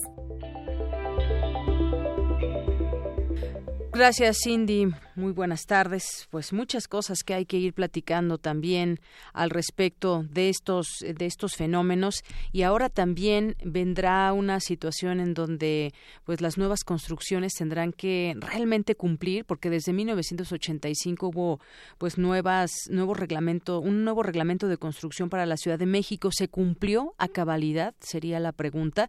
Y ahora en adelante pues cómo hacer que sí se cumplan porque en muchos de ellos quedó expuesto que no. Esa es la, realidad. este reglamento de construcción de la Ciudad de México es reconocido a nivel internacional por ser uno de los mejor elaborados en materia de estructuración de inmuebles para soportar sismos de alta magnitud.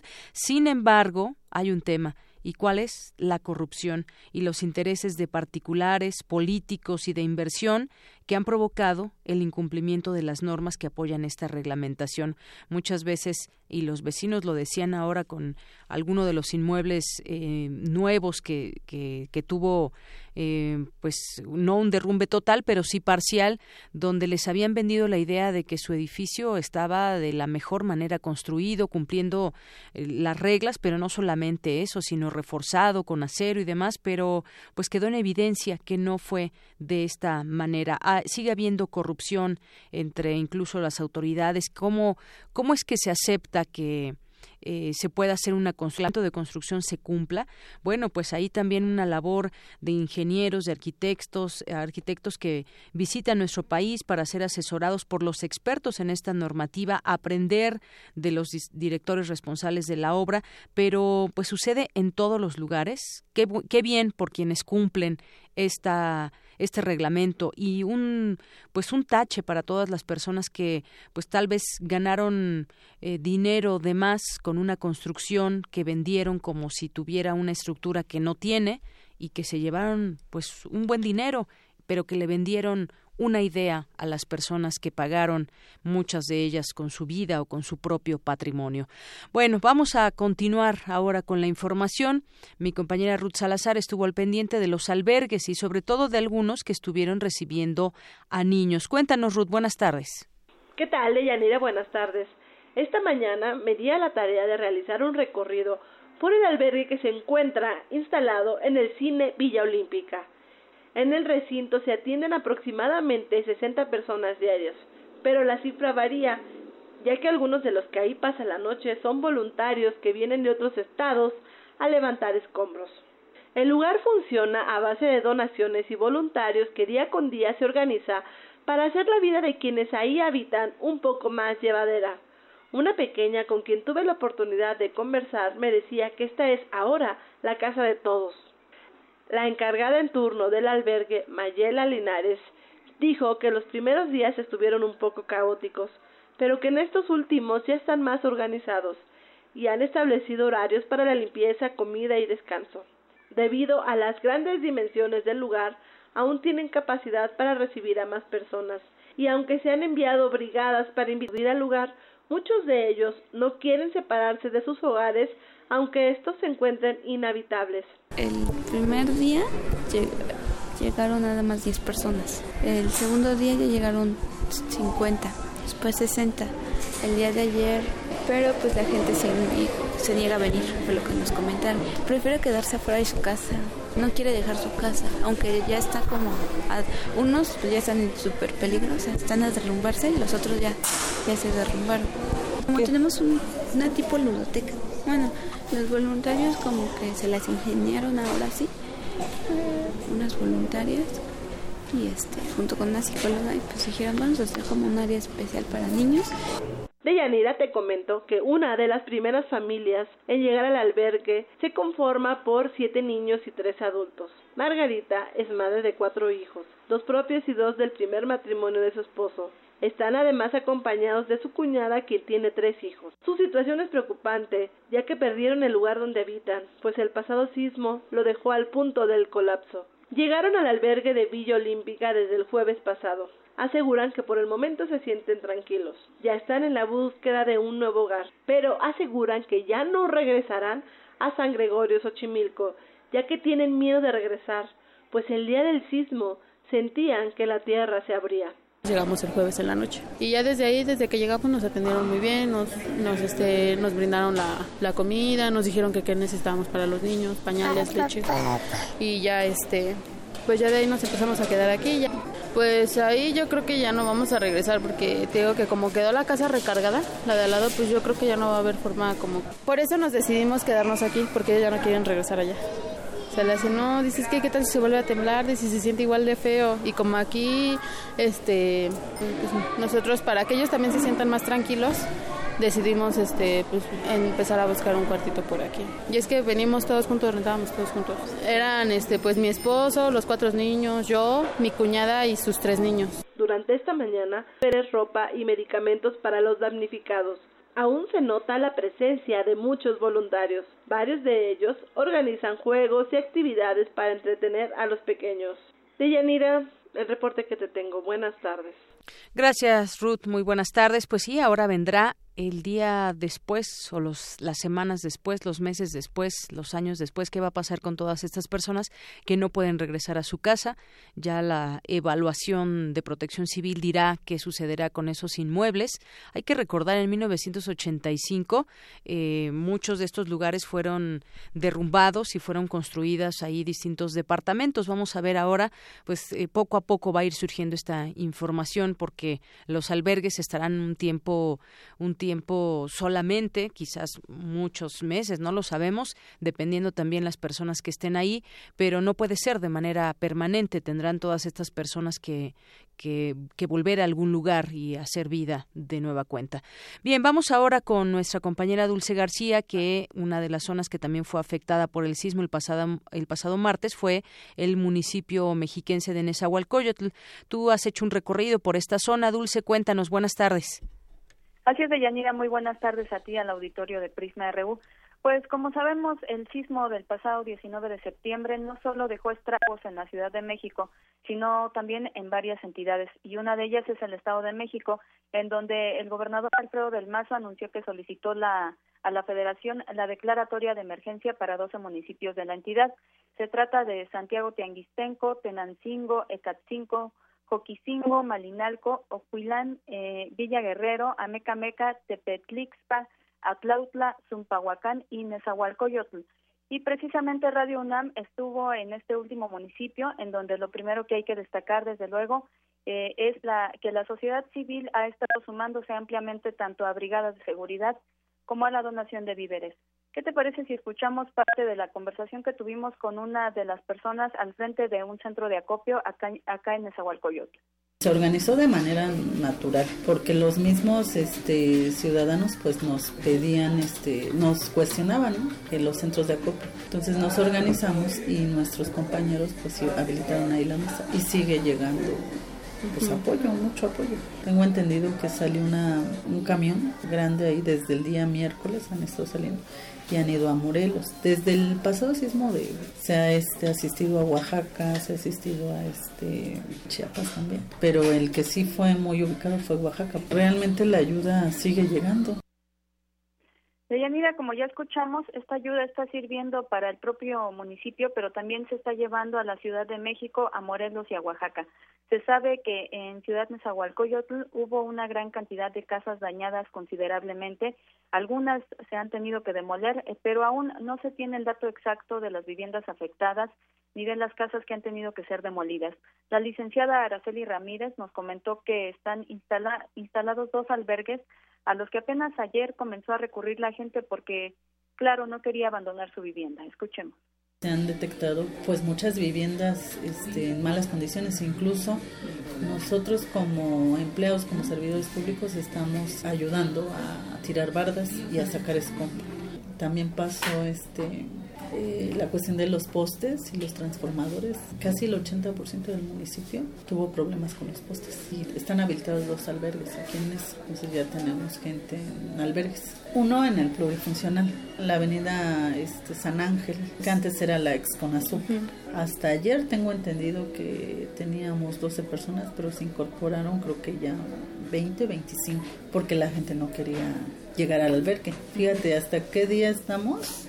Y se fueron integrando desde el viernes, o sea, estaban solos. Incluso hay el dato de que va a llegar más gente porque ya sus viviendas, pues no las querían abandonar, pero algunas ya van a ser demolidas.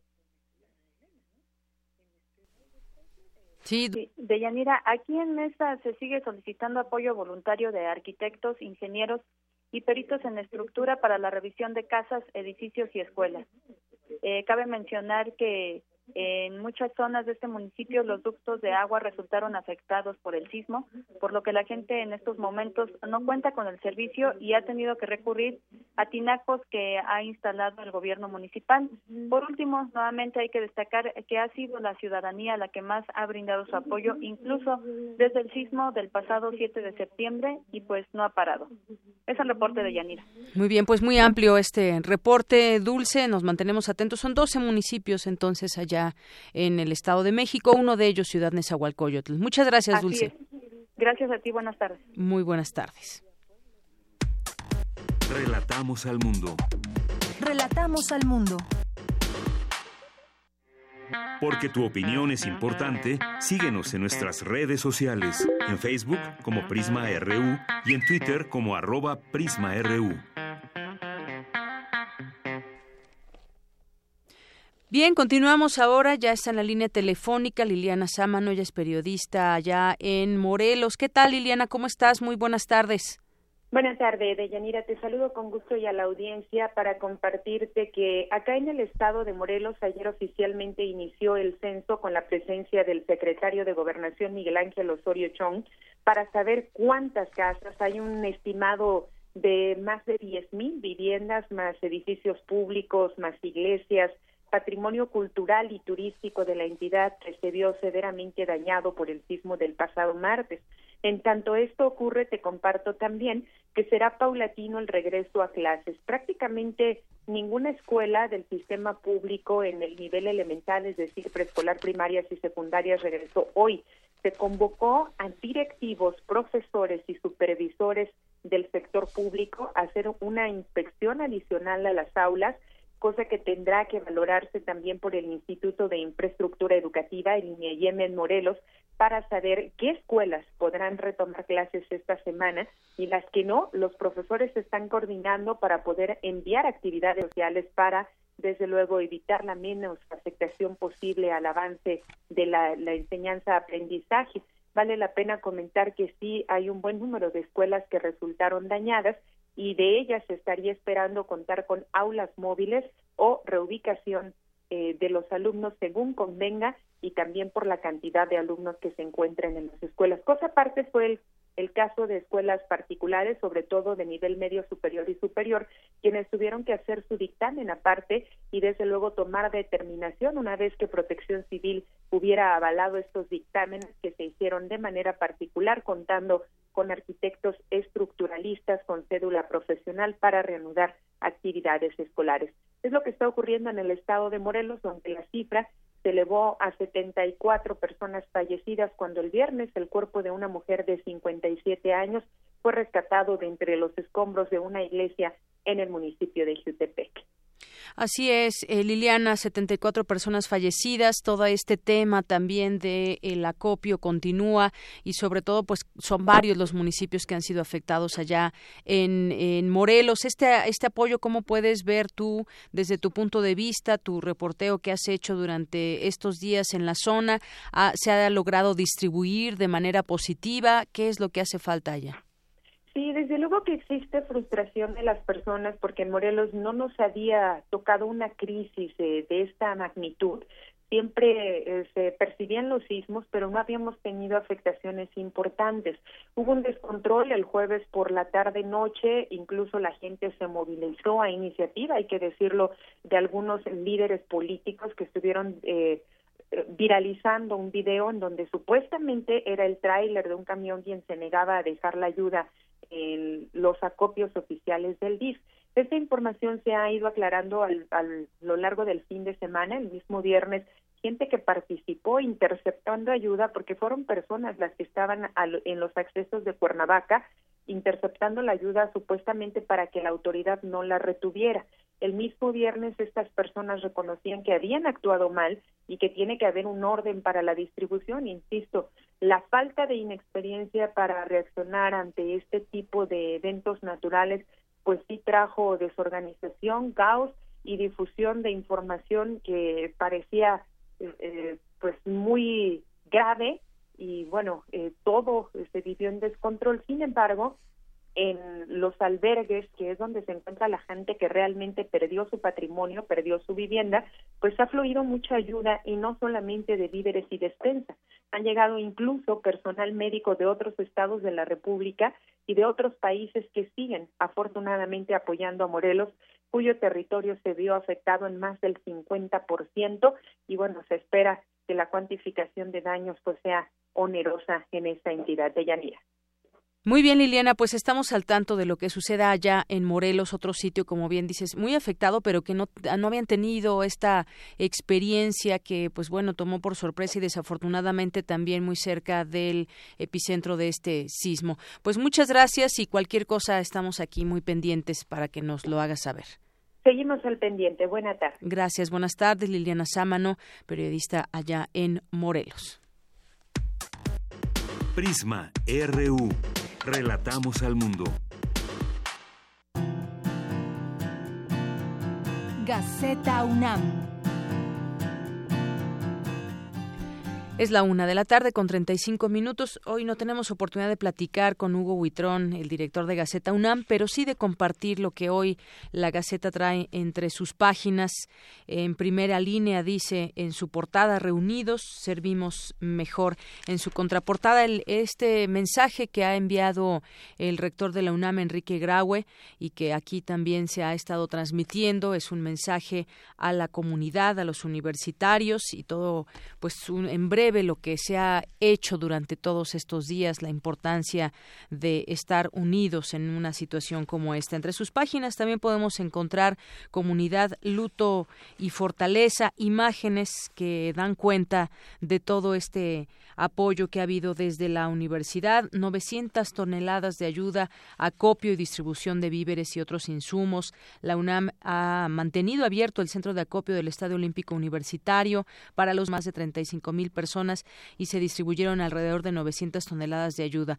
Tanto en número de personas como en toneladas de ayuda, los números siguen creciendo. Hace unos momentos nuestro compañero Jorge Díaz, que se encuentra allá, nos daba cuenta de todo ello. Además, se han recibido víveres en las FES Cuautitlán, en Acatlán, en Iztacala, Zaragoza y Aragón y en la Casa Universitaria del Libro. El secretario de Atención a la Comunidad Universitaria, Javier de la Fuente, explicó que el acopio no se ha interrumpido desde el pasado martes en la tarde y continuará así mientras haya jóvenes organizados para recibir y clasificar alimentos, herramientas y demás materiales que se donan.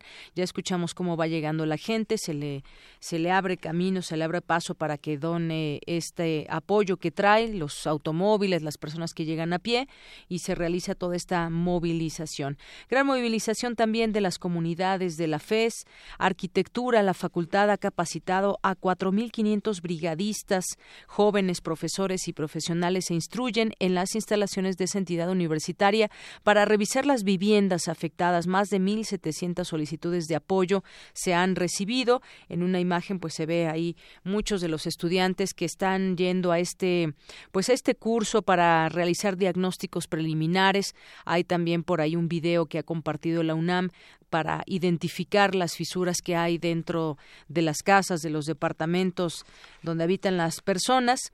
Eh, también entre sus páginas, algo de lo que hemos hablado aquí también en estos espacios, hoy también el estrés postraumático entre los efectos del sismo, donde 20% de la población experimentó el terremoto y puede persistir con este problema hasta 20 años, según da a conocer un psicólogo. La manera también en cómo tratar de revertir estos efectos, también dan algunas de las eh, disposiciones y algunos consejos también en este sentido. Hay también el día de hoy testimonios de brigadistas Pumas que se pueden leer entre las páginas de la Gaceta UNAM, los bomberos y canes rescatistas también la labor importante que han llevado a cabo en estas en estos días, la UNAM un gran equipo de brigadistas. Y bueno, pues también trae entre sus páginas la información que poco a poco se va a ir desahogando en los distintos institutos, centros de investigación, facultades, eventos que se tenían ya programados desde días y meses antes, pues poco a poco ya regresando a la normalidad tendrán tendrán eh, cauce en los distintos lugares. Hay como todos los, los lunes que lo publica la Gaceta, distintas exposiciones, coloquios, seminarios, eh, conferencias, charlas y más. Así que pueden ustedes acercarse una Gaceta UNAM y pues ver lo que trae entre sus páginas. UNAM Global a un clic de la información también que ha compartido otro otro sitio de la UNAM que ha estado sin parar y compartiendo información que pueda ser útil para toda la gente que, eh, que está al tanto también en páginas de la UNAM. Bueno, pues parte de lo que trae hoy la Gaceta UNAM. Relatamos al mundo. Relatamos al mundo.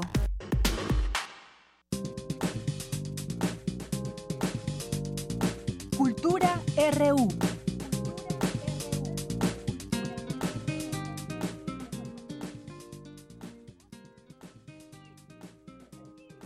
Y entramos otra vez con Tamara. ¿Cómo estás? Buenas tardes, Tamara. Deyanira, estoy de vuelta eh, ante este micrófono. Auditorio, han pasado ya dos semanas después del terremoto del 7 de septiembre en Oaxaca. De hecho, de fondo escuchamos Pinotepa. Y bueno, la tierra tampoco ha dejado de moverse, la lluvia no para y Muchas familias siguen viviendo en la calle, un hecho lamentable. Sin embargo, los esfuerzos tampoco paran. Los esfuerzos ahí están, Deyanira. ¿Y cómo nos unimos ante este acontecimiento? Vamos a platicar con la cantante oaxaqueña Susana Harp, que esta tarde nos acompaña en la línea. Susana, muy buenas tardes y bienvenida a Prisma RU. Hola, buenas tardes. Muy buenas tardes, Susana. El pasado 17 de septiembre, el auditorio Guelaguetza de la capital de Oaxaca fue sede de un concierto donde se reunieron grandes voces, entre ellas tú. Por favor, cuéntanos cómo se está organizando la comunidad artística y también la comunidad oaxaqueña ante los estragos del sismo. Pues básicamente con el esfuerzo del concierto, lo, lo que se va a hacer es reactivar las pequeñas economías comunitarias de ciertos lugares, por ejemplo, eh, con el temblor tan fuerte del 7 de septiembre se rompieron muchos hornos para hacer unas tortillas especiales que se comen en toda la región del Istmo que se llaman totopos, que no tienen que ver nada con los totopos triangulares que se dan aquí con un guacamole en Ciudad de México. Son unas tortillas diferentes, grandes, que tienen hoyo, que tienen hoyitos y que y que van tostadas al comal.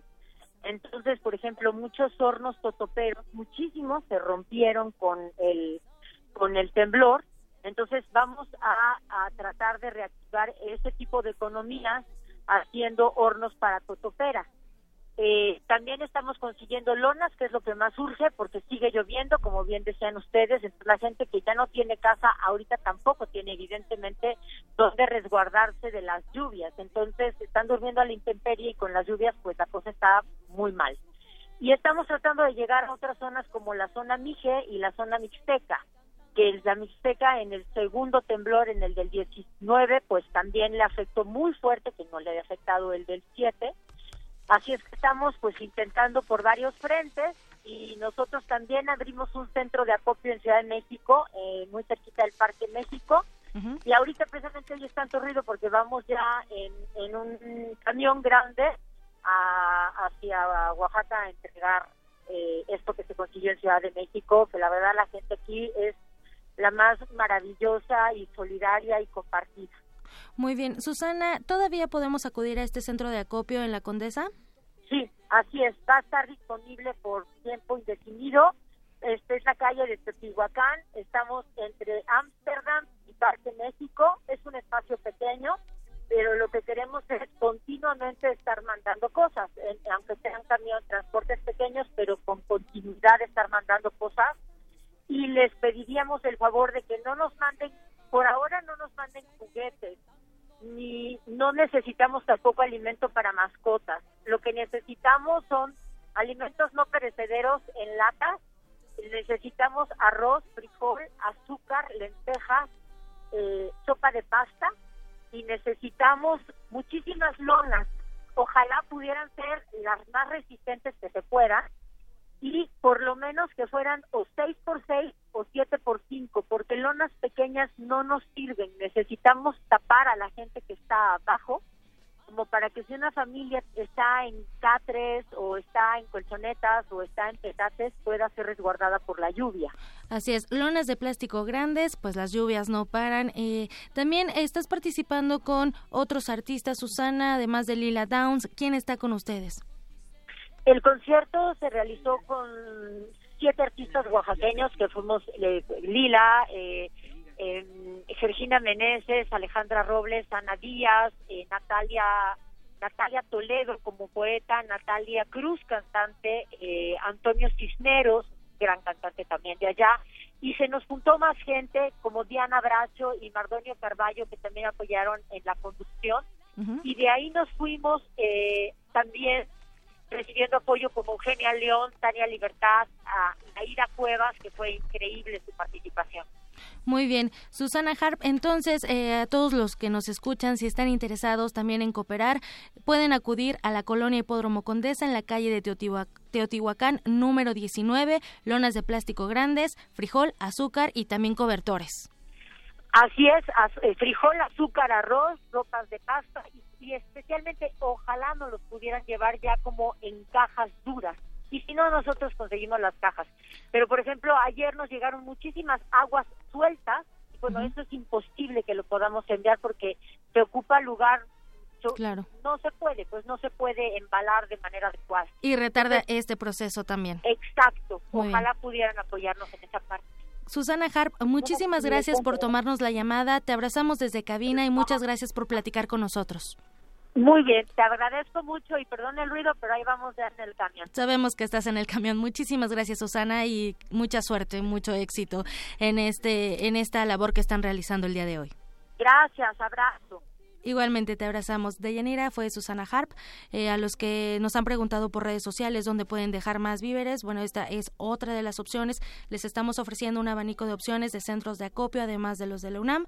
Y bueno, uno de estos es en eh, la colonia Condesa, en la calle de Teotihuacán, número 19. Por hoy, si me despido, les deseo una excelente tarde. Muy bien, muchas gracias. Y seguimos con los artistas. Ahora también tenemos en la línea telefónica al caricaturista El Fisgón, porque también los caricaturistas se han unido a esta causa y están, han estado trabajando, cambiando caricaturas por víveres con la gente que ha asistido ahí en el Museo de la Caricatura. ¿Qué tal, Fisgón? ¿Cómo estás? Buenas tardes. Bien, muy bien. ¿Cómo estás tú, Deyanira? Muchas gracias por el espacio. Pues bien, aquí recuperando poco a poco, pues todo, eh, hasta un programa de radio que tuvo que modificar como muchas estaciones de, de radio lo han hecho, pero pues platícanos un poco también, pues cómo han estado colaborando también incesantemente en estas labores de ayuda con la gente. Eh, eh, hay que decir esto, tengo que decir esto, esta iniciativa de del intercambio de víveres eh, por caricaturas es en realidad una iniciativa de Arturo Kempch.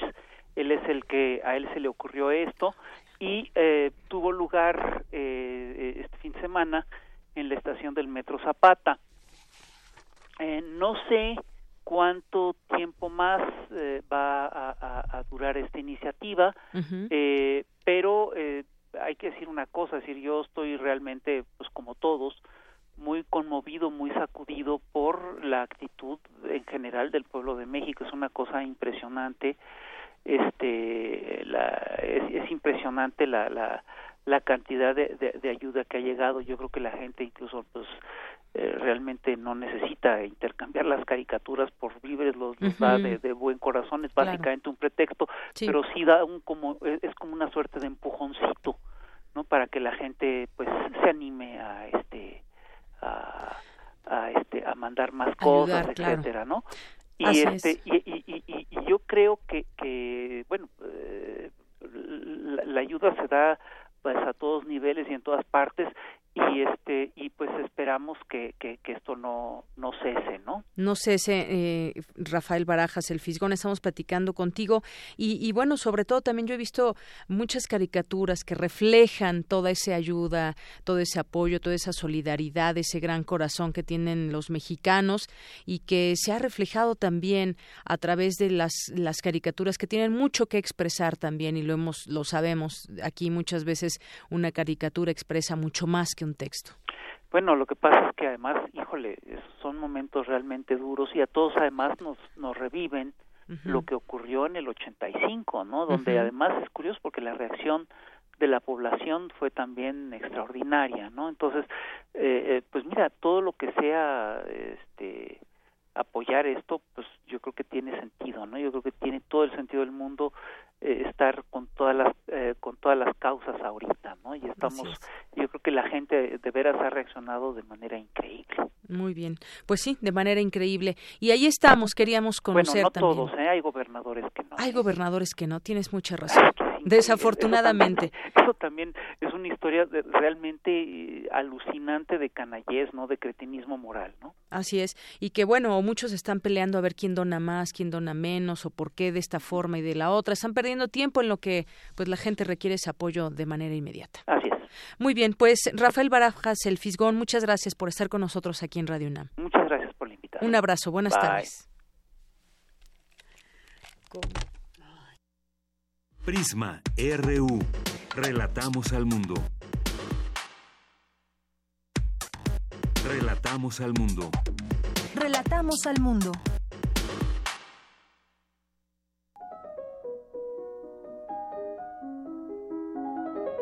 Cartografía RU con Otto Cázares.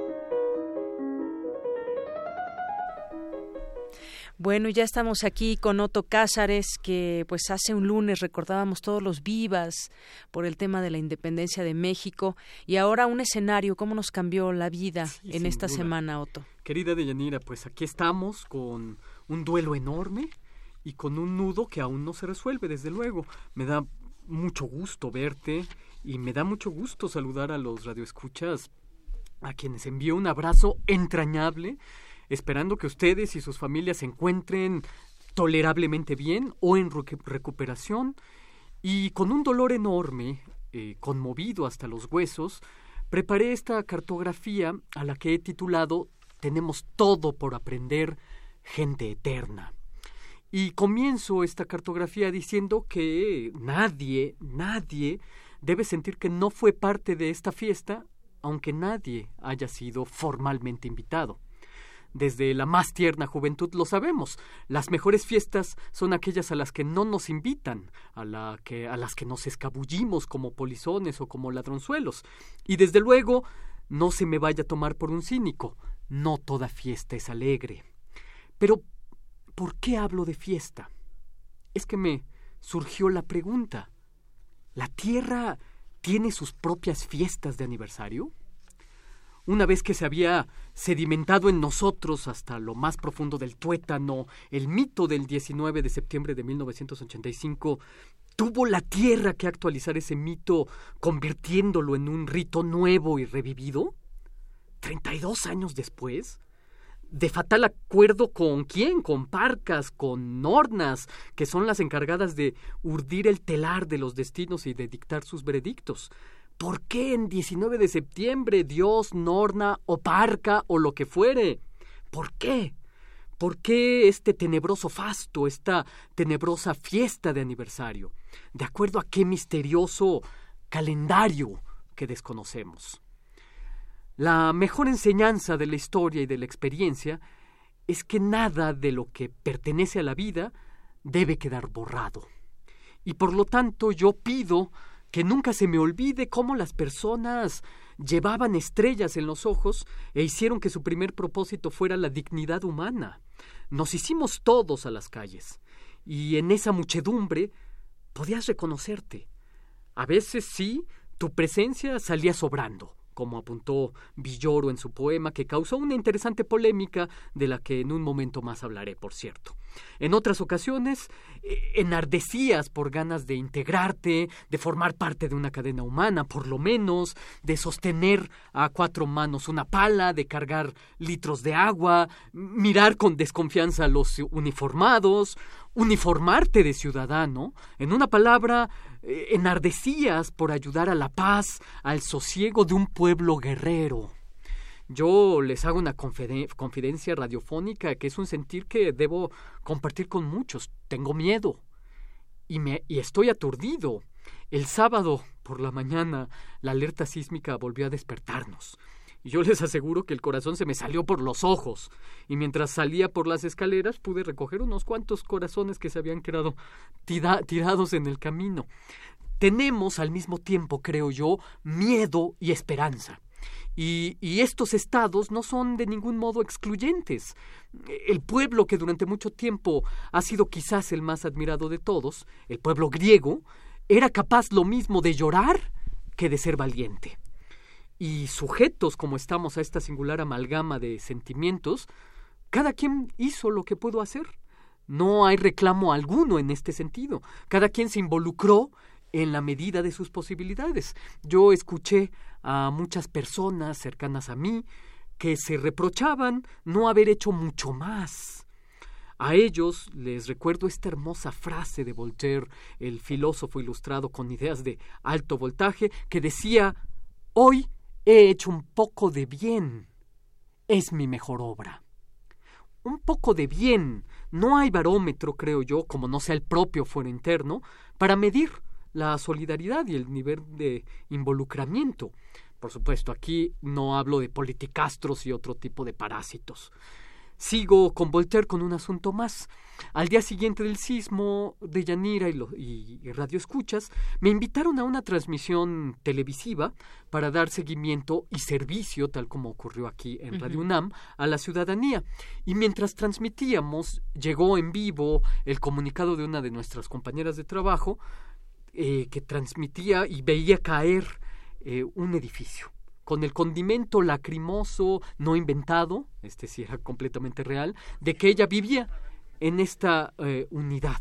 Ante este pasmo surgió el tema de la fe. Y ahí, en el aire, precisamente mi compañera de set dijo que era un momento de asirse a la Biblia. Y yo le dije que era el momento de que cada quien busque consuelo en sus propias Biblias. Si tú lees a Montaigne, busca resarcirte en Montaigne. Lo mismo si lees a Voltaire, la Biblia o el Corán. Hay que tratar a todos los libros como libros sapienciales, eso es una idea personal. Los libros sapienciales tienen como función dar aliento al desalentado, al aturdido, al que tiene miedo, al que tiene incertidumbre. En otras circunstancias menos trágicas de las que vivimos, yo mismo le hubiera recordado a mi compañera aquello que decía Goethe acerca de que quien tiene ciencia y arte tiene religión.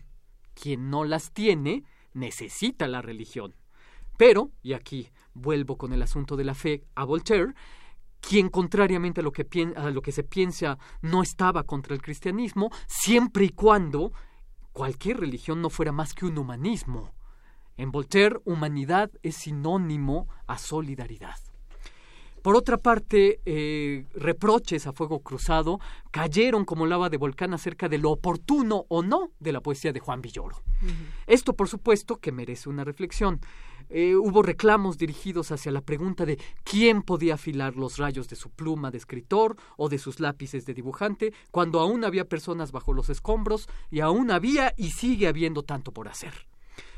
Pues yo respondo lo siguiente, no hay por qué avergonzarse de hacer lo que se suele hacer en estados de alarma. Incluso hay una poesía en aquel que dibuja o escribe o toca un instrumento musical mientras los techos se vienen abajo.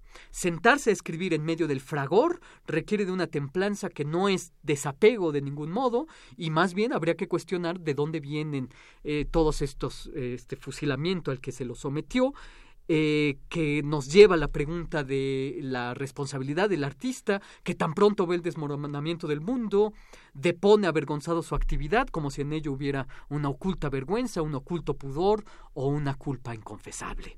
No es poca cosa ayudar al sosiego, no es poca cosa ayudar a la paz de un pueblo a través de los materiales artísticos, no es tampoco la función del arte, nadie dice que lo sea, desde luego, pero estas reflexiones nacieron en mí después de leer las críticas a Fuego Cruzado que le cayeron a Juan Villoro, y creo que en el sentido que he expuesto, los textos de Villoro siempre hablan al espíritu y al corazón, se guardó muy bien Juan Villoro en esta última colaboración que hizo para el periódico Reforma, de utilizar un lenguaje ordinario, buscó más bien el lenguaje de la excepcionalidad, el lenguaje de la poesía, el lenguaje que tiene que ver más bien con el silencio.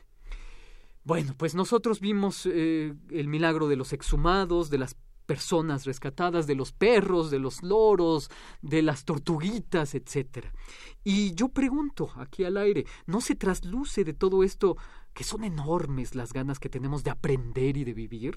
La sociedad eh, que, en la que vivimos es vital, es juvenil, somos niños vertiginosos. Mm, yo me retracto precisamente de mis últimos comentarios de, con respecto a las vivas que di aquí y que yo decía, vivan las biografías específicas de hombres y mujeres que se encuentran por encima de su pueblo. Eso dije hace una semana.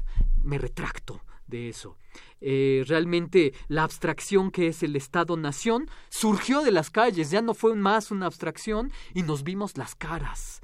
Ese fue el milagro, nos pusimos frente a los otros.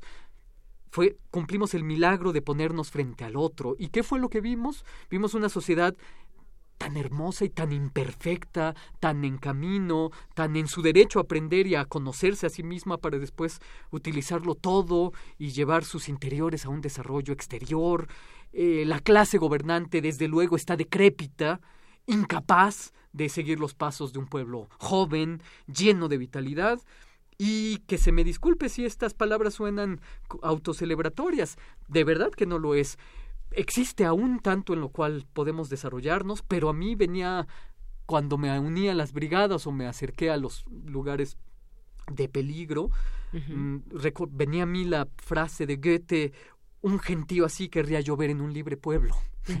Eso es lo que pensaba. Ojalá fuera yo el primero en aprender de mis conciudadanos, conciudadanos alegres, asiduos, tanto por aprender y por corregir, tanto de lo que tenemos que eh, deshacernos como de políticos y formas de vida incluidas. Todo por aprender, gente eterna, es lo que yo tengo que decir este lunes. Lo tenemos todo por delante, no reconstruiremos la, la realidad, tendremos que construirla no reconstruirla, construirla. Así es, construirla. Con eso nos quedamos. Eh, gracias, Soto. Y pues este poema que decías, a leerlo también. Quizás si alguien no lo ha leído, El puño en alto, este poema que publicó Juan Villoro. Juan Villoro, así es. Muy bien. Pues un gran abrazo, un entrenable abrazo a todos los que nos escuchan y a ustedes que están aquí. Muy Monse bien. y Deyanira. Pues muchas gracias, muchas gracias, Soto Cázares. Y justamente vamos a cerrar con Montserrat Muñoz, porque con ella habíamos iniciado justamente hace ocho días, eh, Montserrat, una colaboración para tener presentes las actividades de la sala Julián Carrillo, pero bueno, las cosas han cambiado. ¿Cómo estás, Montserrat?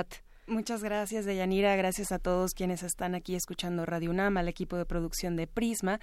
Y justo con gran alegría, la semana pasada hablábamos sobre las actividades de la sala Julián Carrillo, todas de entrada libre, abogando por eh, también este espacio eh, dentro de Radio, UNAM para las artes y para el quehacer eh, escénico. Entonces, bueno, me toca ser un portavoz en esta ocasión y mencionarles que todas las actividades de la sala están suspendidas por el momento hasta nuevo aviso, más no canceladas. Esto significa que seguiremos en algún momento cuando creamos que sea pertinente y que también eh, nos hayamos asegurado de que tanto la seguridad de los artistas como la seguridad de todos quienes trabajamos aquí, pues no se vea comprometida. Entonces seguiremos y pues bueno, adelante, ¿no? Construyendo también, como dice Otto Cázares. Muy bien. Pues muchas gracias, Monserrat, porque pues ahí también están pendientes todo el auditorio de Radio UNAM y de la sala Julián Carrillo. Muchas gracias.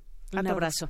Con esto nos despedimos. Mi nombre es Deyanira Morán. A nombre de todo este gran equipo, le deseo que tenga muy buena tarde y buen provecho. Hasta mañana.